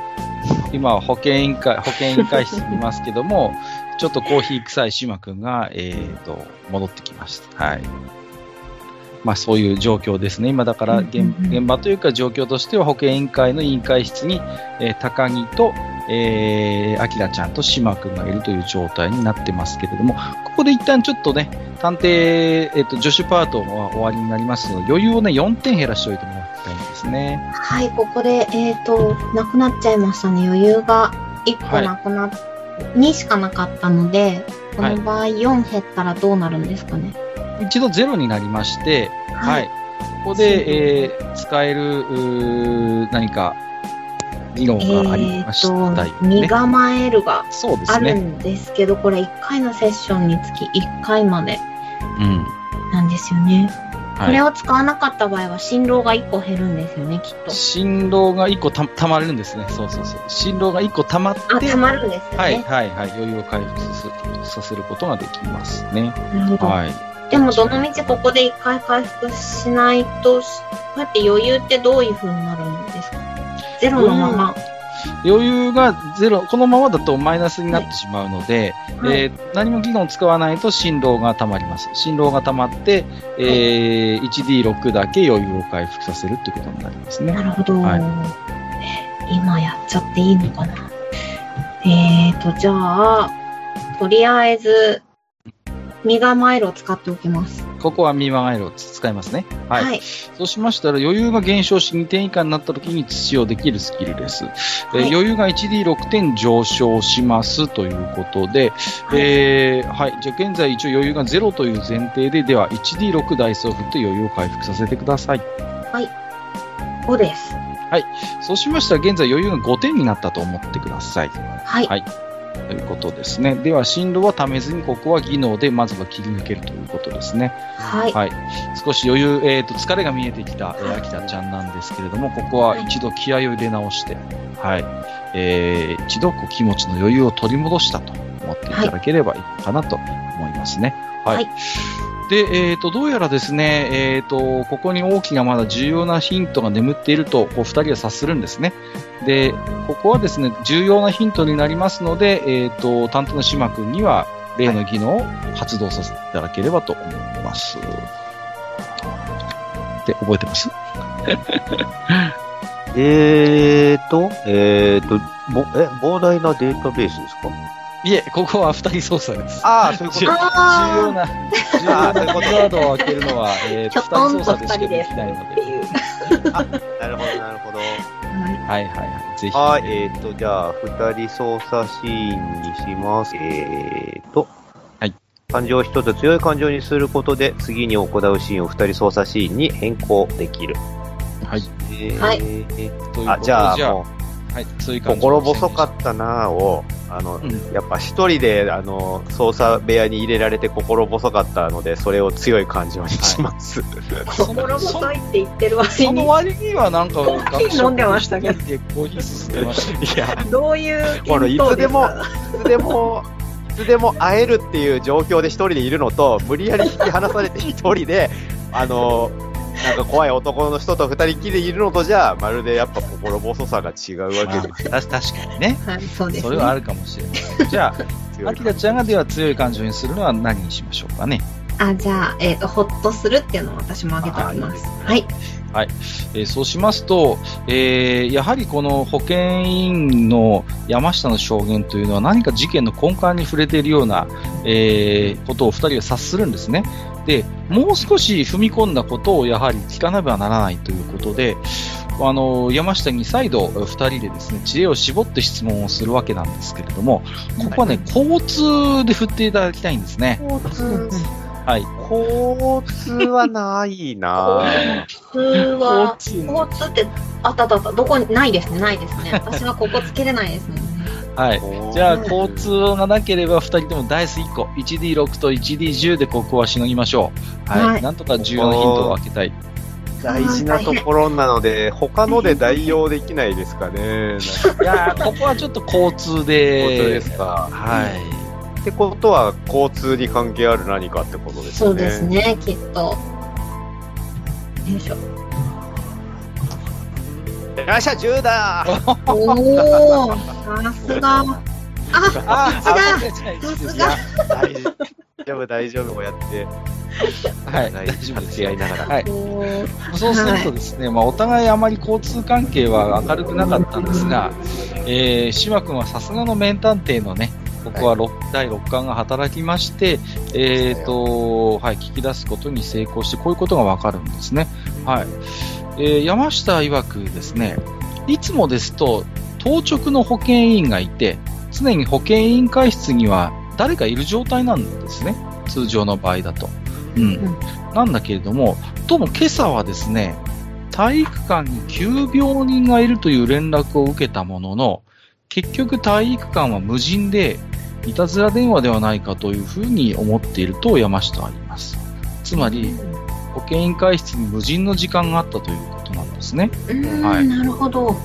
で、体育体育館にはですね、えっ、と、徒歩で向かいましたので、えー往復の時間を計算しますと、時間としては30分ぐらいは、委員会室は不在の時間があったのではと二人は、えー考えます。はい。うん。これが、えー重要なキーワードということになりますね。はい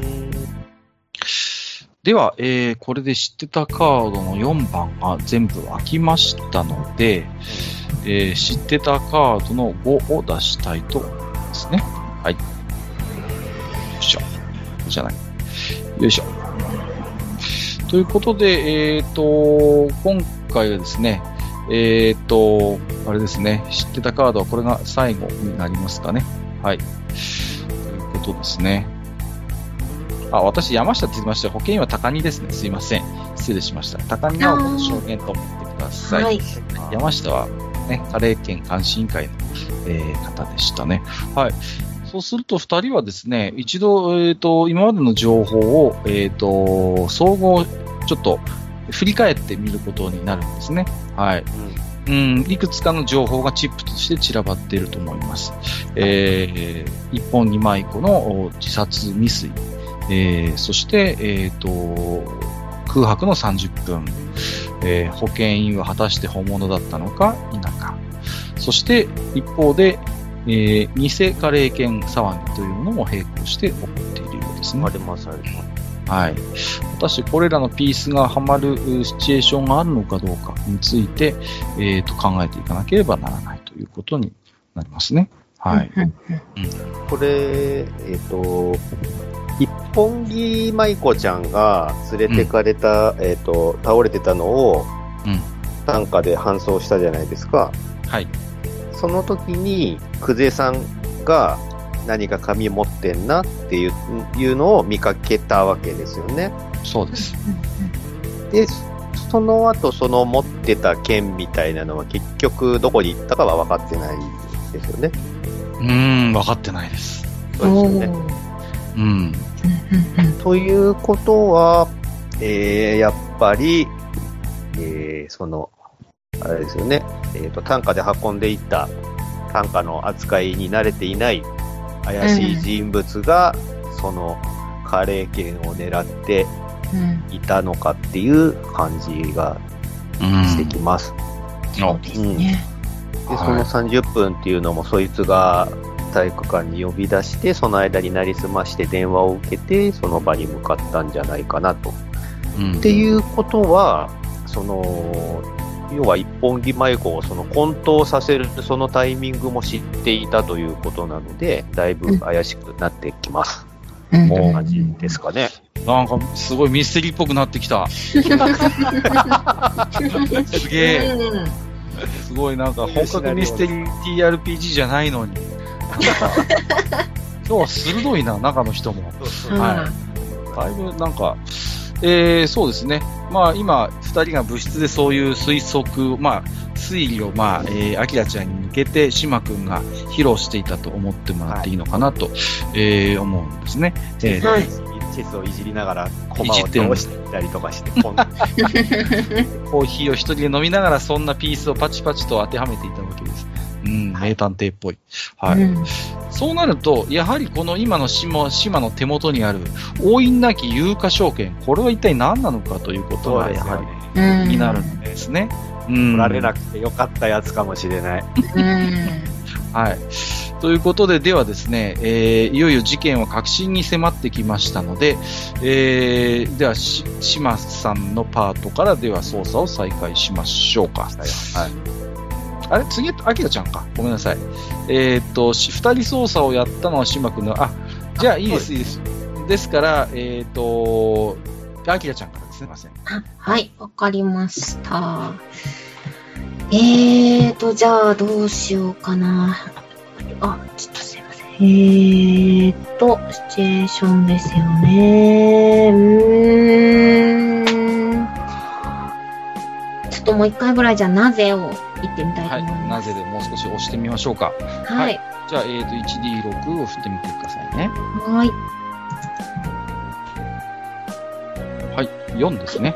はい、はい、事件のおさらい、はい、今やってたような気もしますけども、えっと、探偵が主導して今まで起きたことをおさらいし、これからの方針を考えています。二人は、えー、探偵同好会の物質のホワイトボードを使ってですね、今まで起こった出来事、操作していた情報などをこうまとめていたと思っていてください。はい。えー、そうするとですね、やはり先ほどの島の推論のように、この今手元にある、怪しいカレー券、これは果たして何なのかということが当然浮上してきます。そうですね。うんうん。ですので、二人はですね、もう一度これについて調べたいということで、カレー券等監視委員会を訪ねることになるんです。はい。はいそうすると、先ほど、えっ、と、屋敷と一緒に行動を共にしていたカレー券等監視委員会の山下が、えー対応をしてくれるんですね。はい。うん。じゃあ今その状態から、じゃあ、えーフリーのロールをちょっと再開させましょう。今、うんカレー系等監視委員会を訪ねていると思ってください。はい。えーと、じゃあ、えー、山下が対応してくれている、どうしようかな。どこまで直接的に聞いたらいいのかがすごい、なんとも言えないところなんですけれども。山下、山下は、えー、あ、来てくれてた人ですね。はい。屋敷と一緒に、はい、はい部室を訪ねていた女性です。ああ、ー、女の子なんですね。女子生徒ですね。かなめさんですね。はい。えーっと、カレー券、えー、どうやって聞こうかな。そうだな。悩むな。思い出してもらいたいんですね。さ二人で来てた時の様子を。カレー券について異常に執着をしていたのはどちらか、どちらだったのか。はい。この二人は組織も別ですし、はい。うん。果たしてお互いがどこまでこの状況を共有しているのかというのは、考えてみる余地はあるかもしれませんね。ねあれ？あれ慌ててたのは山下じゃなくて、はい。えーっと、屋敷屋敷の方でしたよね。そうです、そうです。でじゃあ、動きが怪しかったのも屋敷君ですよね。そうですねうん。それについてどういうふうに思ってるのかうん。ですよね、山下が。そうするとですね、はい。えっ、と、先ほど島君がちょっとポロッと喋ったんですけども、はい。あくまで山下要はカレー検討監視委員会という生徒会の、えっ、と、から独立した委員会の所属なんですね。はい。ですので、生徒会の中での屋敷の立ち位置とか考えというのは正直、あまり詳しいわけではないということなんんですね。うん。はいはい。ただ、やはり偽札疑惑、偽金疑惑ということで、これは一度生徒会に報告せねばということで、そういう噂が今出ているということを生徒会に話したら、この、まあ、屋敷がまずは山下の元を訪ねてきて、二人でちょっと、あの、例の探偵同好会に聞いてみようかという話を持ちかけてきたと。ほら、いほら。うこ、とのようなんですね。やぶを、うんやぶをつついて蛇出しちゃったんじゃないないですか？うん。なるほど。うんじゃあ、まあ、事実をちょっとじゃあ山下に話してうんうん。みます。その、はこんなの見つけたんですけど、はいっていうところで。わかりました。そうすると山下はですね、この、あの、有価証券のプロですから、はいえー、鑑定をじゃあしてみましょうということで。はいうんうんうんじゃあここはですね、えっ、と、山下さんの代わりに、えっ、と、アキラちゃんが鑑定をしたということで、外見で振ってもらいたいんですね。はい。うんうんで、外見 3D6 で山下が鑑定に失敗したか否かを決めてもらいましょう。うんうんうんあ、じゃあです 3D6 を。うん、アキラちゃんが振っていいですよ、ここは3。はーい。よいしょ。よいしょ。おーダブルあ4 466。すごい山下かなも優秀ですね。優秀ですね。はい。そうしますと、えっ、と、まあ、すぐにね、はいえーあの、これがどういうものであるか鑑定をするんですね、山下がね。はいうんこれは実に興味深いですね、ということを言います。はい。偽金は偽金。うん、いや、しかしこれを偽金と言っていいのかどうか、うんという、えー非常にこう、まあ、困ったコメントをします。で、えー、アキラちゃんと島に教えてくれるのは、大いなき食券自体。この食券自体は実は本物です。これは間違いないです。うんだからこれを厳密に偽金と言っていいのかはわかりませんが、通常、この私どもの委員会のハンコがない食券というのは流通しちゃいけないものなんですと。うんはい。絶対に流通しないものなんです。これにここの委員会で反抗をして初めて皆さんが普段使っている本物の有価証券になるんですよ。ということを、こう、山下は教えてくれるんですね。うん。そう。本来これはだからここにあってはいけないものなんですよということを、うんえー山下は教えてくれます。うん。なるほど。はい。うん。じゃあここはですね、もう最後のもう一押しですね。えーどうやら最後の重要キーワードがここに眠っているということで、はい。最後のでは2人操作を島君から宣言していただいて、重要なキーワードを探りましょう。はいじゃあ、二人操作発動します。はい。ということで、お互いの、まだ通常の感情って持ってます？何かこう、フリーのものありますか？大丈夫ですか？一個2個ぐらいあります。ああ、よかった。じゃあ、それを強い感情にして宣言することで、二人操作にさせていただきます。はいはい。えーと、じゃあ、アキラ君、今日は冴えているな。お、強い感情にします。パキ。いいですね。はい。じゃあ私は頼りになるときはなるのねっていうのをま活躍します。はい。そうしますと、やはりこの今持っているあってはならない職権が今回の事件の大きな、えーヒントになっているということを二人はもう直感的にわかるんですね。はい。はいでここはですね、えー説得です。このあってはならない、えー職権の情報を、この監視委員会の山下からこれ以上聞き出すことができるか。山下も非常にこう、機密性の高いことを話しているので、非常に渋るんですね、これ以上のことを話すだけども、ここはなんとか二人が説得をして、さらなる情報を引き出すことを試みると思ってください。はい。はいか、社交じゃダメですか。うーん、ここは説得でお願いしたい。よそこはないなないですね。じゃあ、ここは。じゃあ、1D10、1D6 ですね。ははーい。い。で、お願いします。よいしょ。じゃあ、ダメだ、失敗した。あーあー、えらいこっちゃ。いやいや、やすさん、あの、キッキー、あれそうだです、島さんは成功してますよ。4以上ですから。。はい。ギリギリ。あそっか、僕がそ 1D10 か。ーはい。そうそうそうそうそう。はいはい私がすいません、先に振っちゃったから。はい。ということで、アキラちゃんはちょっと、なかなか山下を説得させることが叶わなかったんですが、はい。最後の一押しギリギリのところで島がですね、うんなんとか山下の重い、重い口を開かせることに成功しました。はい。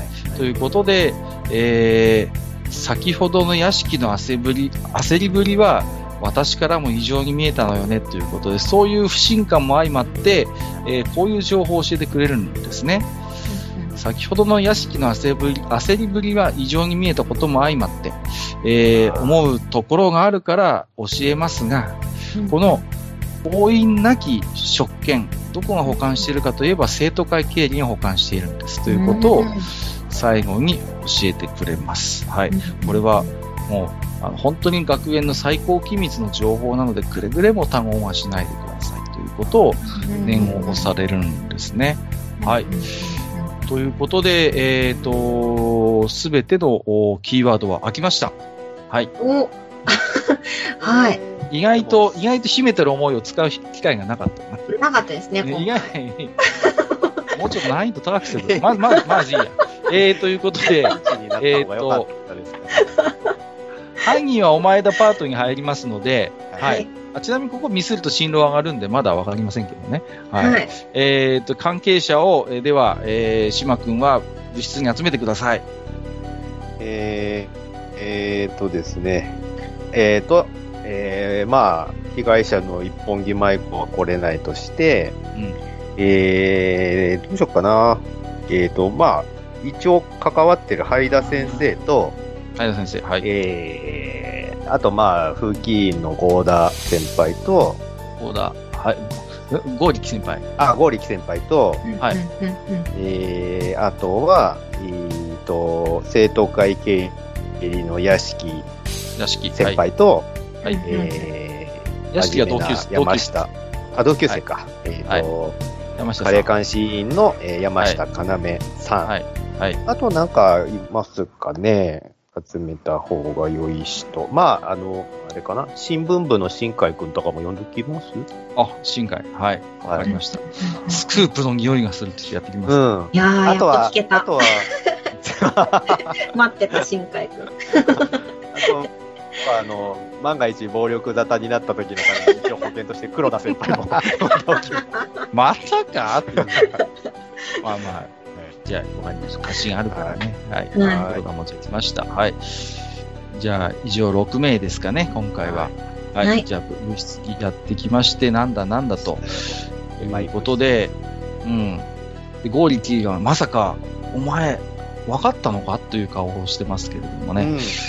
では、えー、島君、えーこれまでの捜査の情報から、えー一度ね、ちょっと途中で簡単に振り返りましたけども、今回の事件について、犯人以外の部分について振り返ってみてください。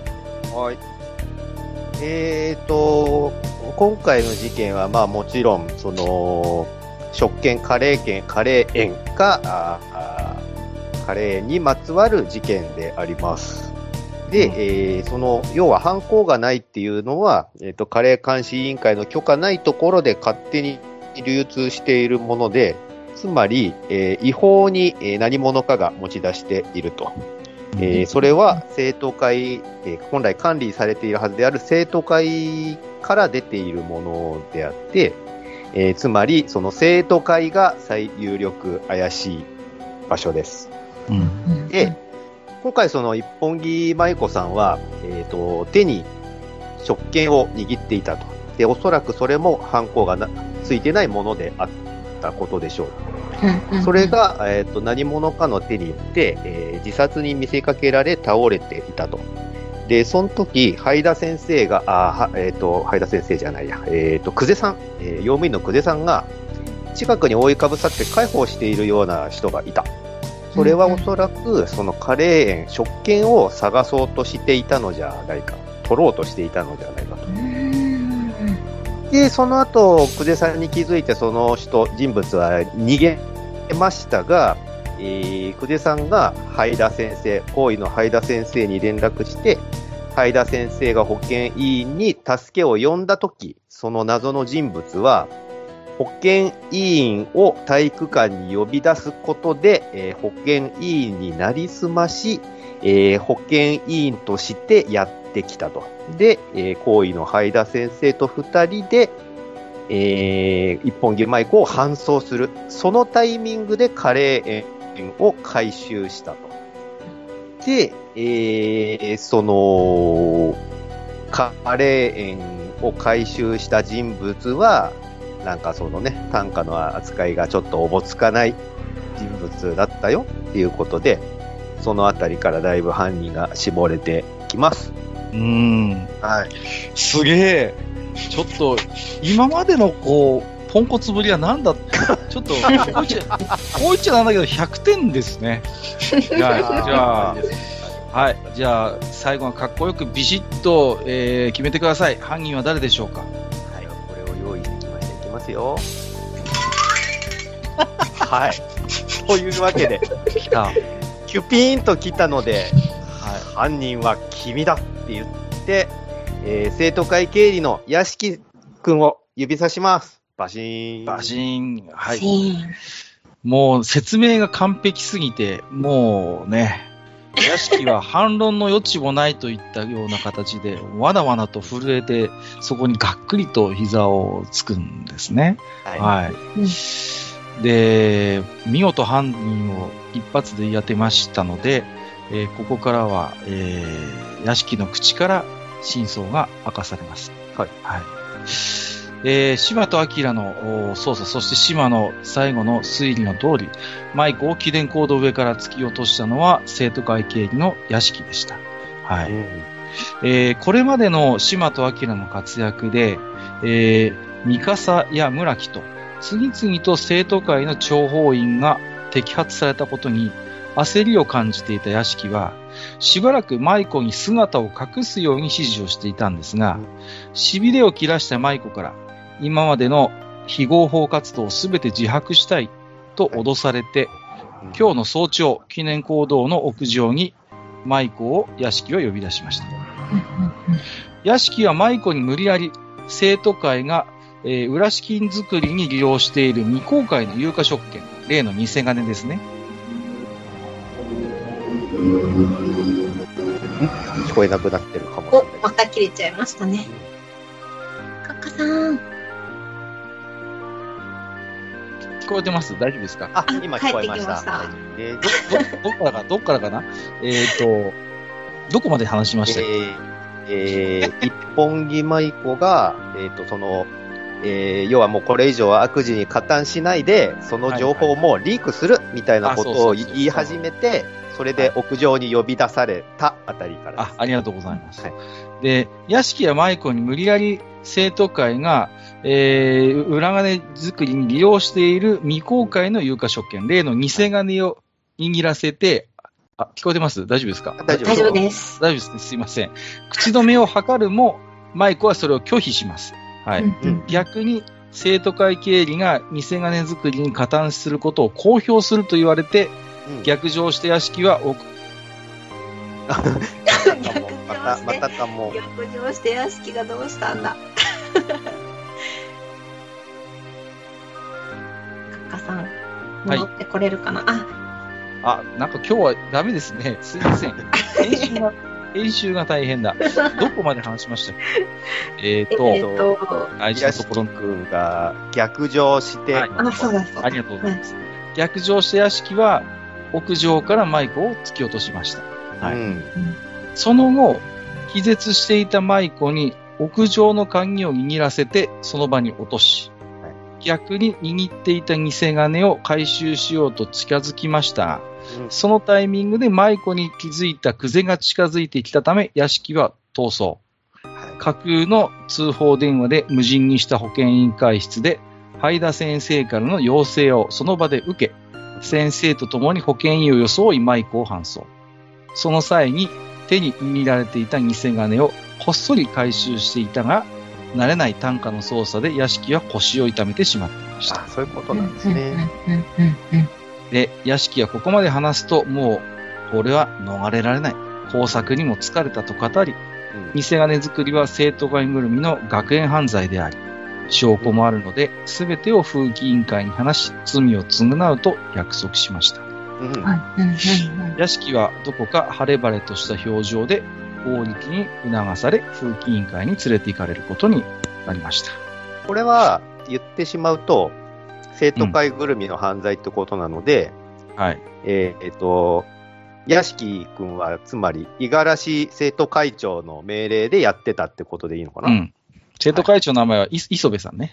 磯五十嵐じあ、ゃない。ごめんなさ磯部さん。磯部さん。はいそうそうそう。んうん。どうやら磯部につながるぐらいの、えー話になっているのかなと、島と明も察します。うんはい。で、えーまあ、その場は、屋敷の逮捕ということで、ことが終わるんですけれども、はいはい。はい翌日ですね、思い出してください。昨日の朝は、新海がやってきて、偉いニュースをと、こうね、伝えてくれたわけですけど、同じように、新海がやってくるんですよ、今日も。うん。うん。おお、お二人さん、昨日ご活躍だったね。えーいいニュースと悪いニュースがあるんだが、えーうんどっちから聞きたいと話しかけられます？どっちだろう？先に悪いニュースかな。どっちがえいいですか？いいニュースからさ、えっと、いいニュース？じゃあ、いいニュースから、はいいいニュースから頼むよいいニュースううん。はいそうか、そうか。あの、一本に舞子が、カズマの懸命の解放もあって意識を取り戻したんだよね。あ、よかったうん、ね。よかったよかった。はい。で、悪いニュースも聞く？って顔を言ってきますけど、まあ、聞かずには俺前。うん。はい。聞いておきます。話しなさいよと、えーお茶を出す。お茶、投稿途中なのに。ペットのあ、そっか、お茶でも、投稿途中なんですね。ペットのお茶でももらったのかな。飴、飴で、飴でも。飴ちゃんで、はい。はい。屋敷なんだけどさ、う。うんん屋敷個人の犯罪として偽金作りの責任を負わされて、生徒会長の権限で弁明の機会も与えられず、即日退学処分になったんだってさ、わーひでえ話だ。いうことを聞かされます。あれ？はい。そこをもっと突き詰めるべきだったのかな、ですかね。ううんん、まあ、その後ですね、えー、まあ、それはそれとして、諜報員の話ですけれども、証拠がないとして、生徒会の諜報員の存在は証明できず、えー生徒会を貶める目的の根拠のないデマとして片付けられてしまったようなんですね。うんでも、ですから一本木舞子ちゃんが元気になったんだったら何か証言してくれたりはしないですうね。ん。それについてなんですが、うん舞子たち、舞子、三笠村木といった元諜報部員たちは、身の安全のため転校することとなり、あ学園を去っていくことになりました。確かにその方がいいですね。で、舞子からも最後の挨拶はなかったんですが、うんえーその日、放課後の夕日が眩しい探偵同好会の部室には、舞子の手紙といつも身につけていた携帯用の扇風機が置かれておりました。鳥肌が。どうしたの？読みますか？読みます。読みます。はい。そうすると雰囲気に合わない綺麗な字で書かれた舞子の手紙には、自分や三笠村木は経済的事情で学費が払えない困窮生徒で、生徒会の非合法活動に加担する代わりに学費を免除されていた存在だったこと。はいそれから、島には本当に感謝しているが、自らもまた、廃図書館において図書委員に手をかけた犯人であり、合わせる顔はないと思っていること。うんそして、現生徒会長磯部初音は底の知れない恐ろしい相手、気をつけてほしいことなどが綴られていました。う。うん。うんん。うん。2枚目はね、アキラちゃん宛てです。はい。あはい。2枚目の方には、アキラちゃんへ。はい。結局、自分には彼の相棒は務まらなかったね。島君を支えてあげてね。と書き添えられておりました。相棒になるつもりだったの？そもそも。はい。ということで、えー今回のシナリオ6、えーここまでとなります。お疲れ様でございました。お疲れ様でした。ははい。えーということで、まあ、一応ね、はいえーあの、今回はまあ大変驚いたんですが、はい。今までだいぶポンコツだった、あの、島君の中の人が、はあの、ほぼ推理100点だったっていうのがい。覚ですね。醒でしたね、完全に。非常にこう、ね、あの、驚きました。はいありがとうございます。ほ、ほぼ、ほぼこっちの用意したシナリオ通りだったので、は大変、大変驚きましたね。うんあの、馬の事件の時のポンコツぶりから比べると、大変ですね。鋭い、あの、散々ヒント出したのに、あの時はなかなか馬に行き着かなくて大変だったんですけど、そうなんですよ。あうんの、それに気づいて、あの、要所要所で伏線とかヒントを出してくれてるんだなってことに気づいたので、ちゃんと逐一メモするようになったんですよ。それがだいぶあの、後からの振り返りにすごい役立つっていうのと、あとは、あの、個人的にさ最近あの、マーダーミステリーをよくやってるんですよ、仲間内で。ボードゲームのあの推理物なんですけど、はいはいはい。まあ、その、そのせいでなんかそういう、もしかしたら思考が割と 身についていたのかもしれないですね。なるほど。もしかしたら自然に訓練されていたかもしれない。そうそうそうそう。うんああ、いや、ちょっと驚きました、今回は。うん、ああ、あいやりがと、うございます。正直もうちょっと苦労するかなと思って、あの、難易度設定もそうしてたんですけど、あまりにスムーズにパカパカ開けるんで、ちょっと告白する時間も作れず、そうですね。今回は、あれですよね、そもそもダイスのメモ良くて、あんまり大々的な失敗をしなかったっていうのも大きいかもしれないです。そうですね。最初の時のやつはもっと辛労がやばかったですもんうね。んい。やいやいや、うん本当にそうなんですよ。うん。あのーですからね、ちょっとそこの部分の盛り上がりとしてはどうなんだという声はありますけど、いやいやま、あ、圧勝だったということで。まあ、最後は華麗に、華麗に本当に名探偵らしいところを見せてくれたなということで、はい、良かったんではないでしょうかということでね。はい。はいだけに。カレーだけに。あんまりうまくないような、うまいような、まあ、あれですけど。はい。えー、ということでですね、えー今回のシナリオ6をもちまして、えー、島と明の学園事件簿シーズン2も、えー終了とま。だ先も続く可能性がちょっとあるわけいやいやいや。見せ場は島くんだったって感じですね。いやー、まあでも、アキラちゃんもやっぱ要所要所でちゃんと、うん。はい。うん、あのーだいぶ助けいられま的確な行動をとっていただいたのでね、はい、非常になんかこう、良かったですね。あの、なんか、やっぱお二人も非常にこう演じられている、えっ、と、島と明っていうキャラクターがだんだん板についてきて、うん。うんなんかあんまりこう、あれですよね、こう、へ変な行動を取らなくなってきましたね、逆にね、こう 遊びみ、遊びみたいな行動が。だから、そうですかね。ね、その辺がなんかこう、おもし、すごい効率が良くなっどんどん効率が良くなってくるから、それが、うんうん。あいいまたこのところでまタイミングた聞こえで、なくなりました。カカさん今回編集大変。うん。つなげられるんですね。大丈ね夫かな。たびたびごめんなさいね、ちょっと私に切れてはい。なんか今日はねうん、トニゲトニゲで申し訳ないんですけど、あの、うんどこまで喋ったっけ？そうそう。まあ、非常にキャラクターとしてしっくりきているので、はい。えー、よかったなと思っております。はい。じゃあ、えっ、と、一応今回のね、3回のセッションを、えー振り返っていただいて、お二人にもね、ちょっと感想をお伺いしたいなと思いますけども、じゃあ、はじめに、えっ、と、島役のやすさん、いかがでしたでしょうかね、今回は。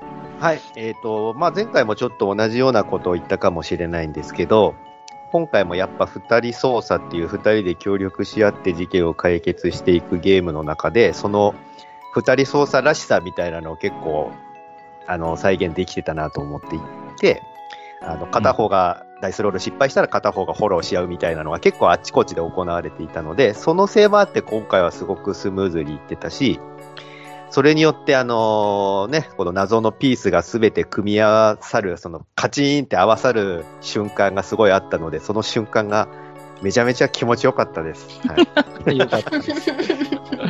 はい。いやー、ね本当に、名探偵らしい最後、かっこいい、えー、なんかロールができてたので、いや、ちょっと正直、個人的にはびっくりしましたね。ありがとうございます。はい。じゃあ、えっ、と、黒崎明役のキキさんはいかがでしたでしょうか？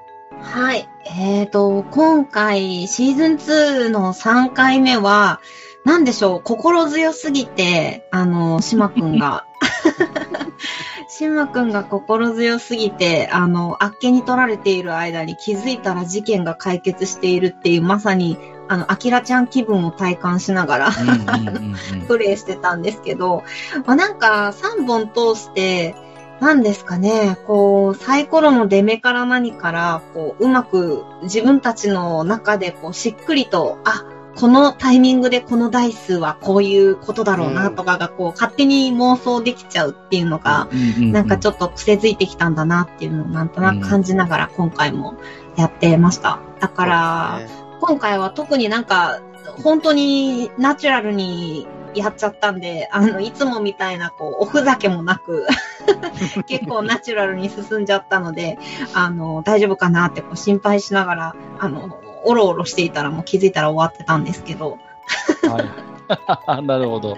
はい。いや、でも本当に良かったですよね。なんかこう、非常に板のついたロールプレイがね、できていて、うんだんだんこう、個人的にも、こう、だんだんこう、アキラちゃんと、こう、キキさんが本当一緒になっている感じもしたし、う。うん。うんん。楽しかったです。いや、なんか非常にスムーズに。だから、不慣れな時のこう、わたわたしたロールプレイも楽しいし、まあ、非常にこう慣れてきて、なんか非常にこなれてきて、だんだんこう中の人とキャラクターがこう一体になっていく頃のロールプレイっていうのはすごい楽しいんですよね、実際ね。そうですね。うんうんうん。だから、そういう部分も含めて非常に楽しめたかなと思っております。